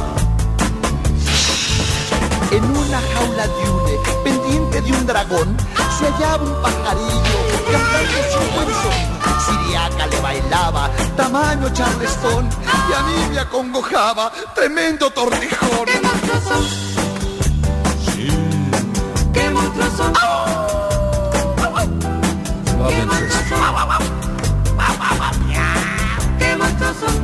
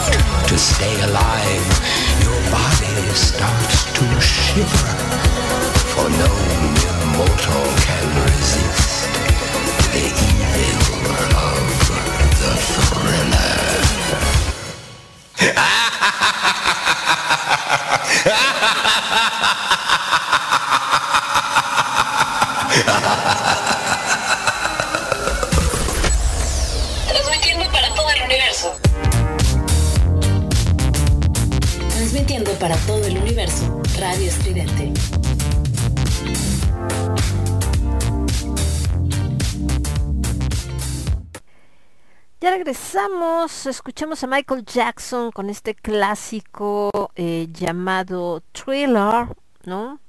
Que el video pues dura como 13 minutos porque pues era, fíjense qué chistoso, en ese entonces pues era solo un, o se consideraba solo un video, ¿no? Muy bien hecho, lo que ustedes quieran, pero finalmente en este eh, concepto hoy en día creo que podríamos considerarlo como un cortometraje completo, donde, mm, digo, este concepto de cortometraje en ese entonces no existía.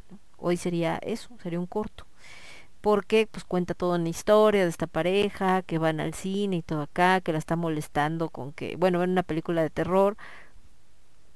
En el cine él está divertidísimo, ella está muy espantada cuando salen del cine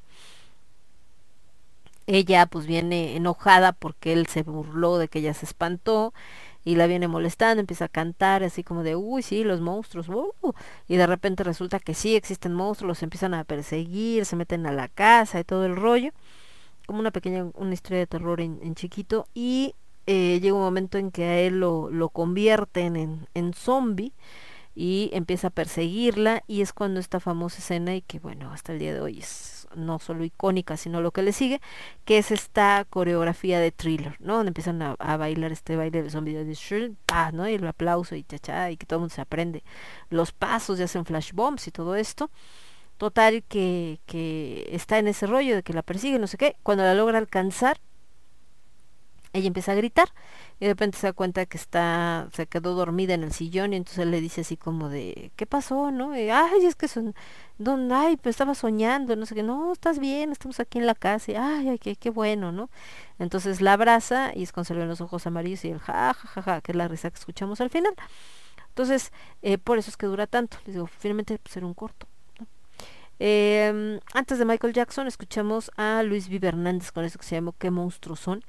Que es pues, una canción bastante divertida, haciendo alusión a estos monstruos tradicionales de una manera pues bastante socarrona. Y con esto chicos yo me voy a despedir por el día de hoy. Por acá mi querido Alucard me decía que gracias por la velada, que así va a dormir. Le mandamos un beso y un abrazo. Muchas gracias mi querido Alucard. Eh, que tengas una muy buena noche, que descanses. Y de este lado el señor Cass dice, gracias por la rola Lemon de nada. Dice, pero la otra semana dejo la canción que se me ocurrió ahora que decías del diablo. Va que va, mi querido mi querido Casiel. Me dices para poderla poner por estos lares de el programa. Les mando un besote, cuídense mucho. Esto fue Lágrimas de Tequila, versión con Coca-Cola para que sea charro negro por aquello de lo darks.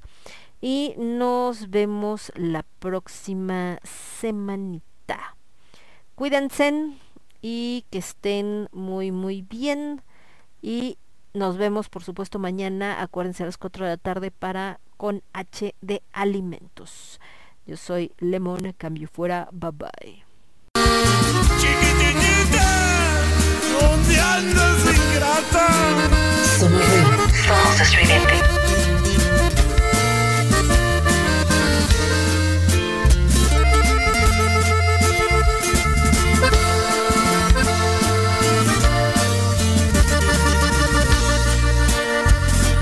Lágrimas de tequila las que me brotan de adentro.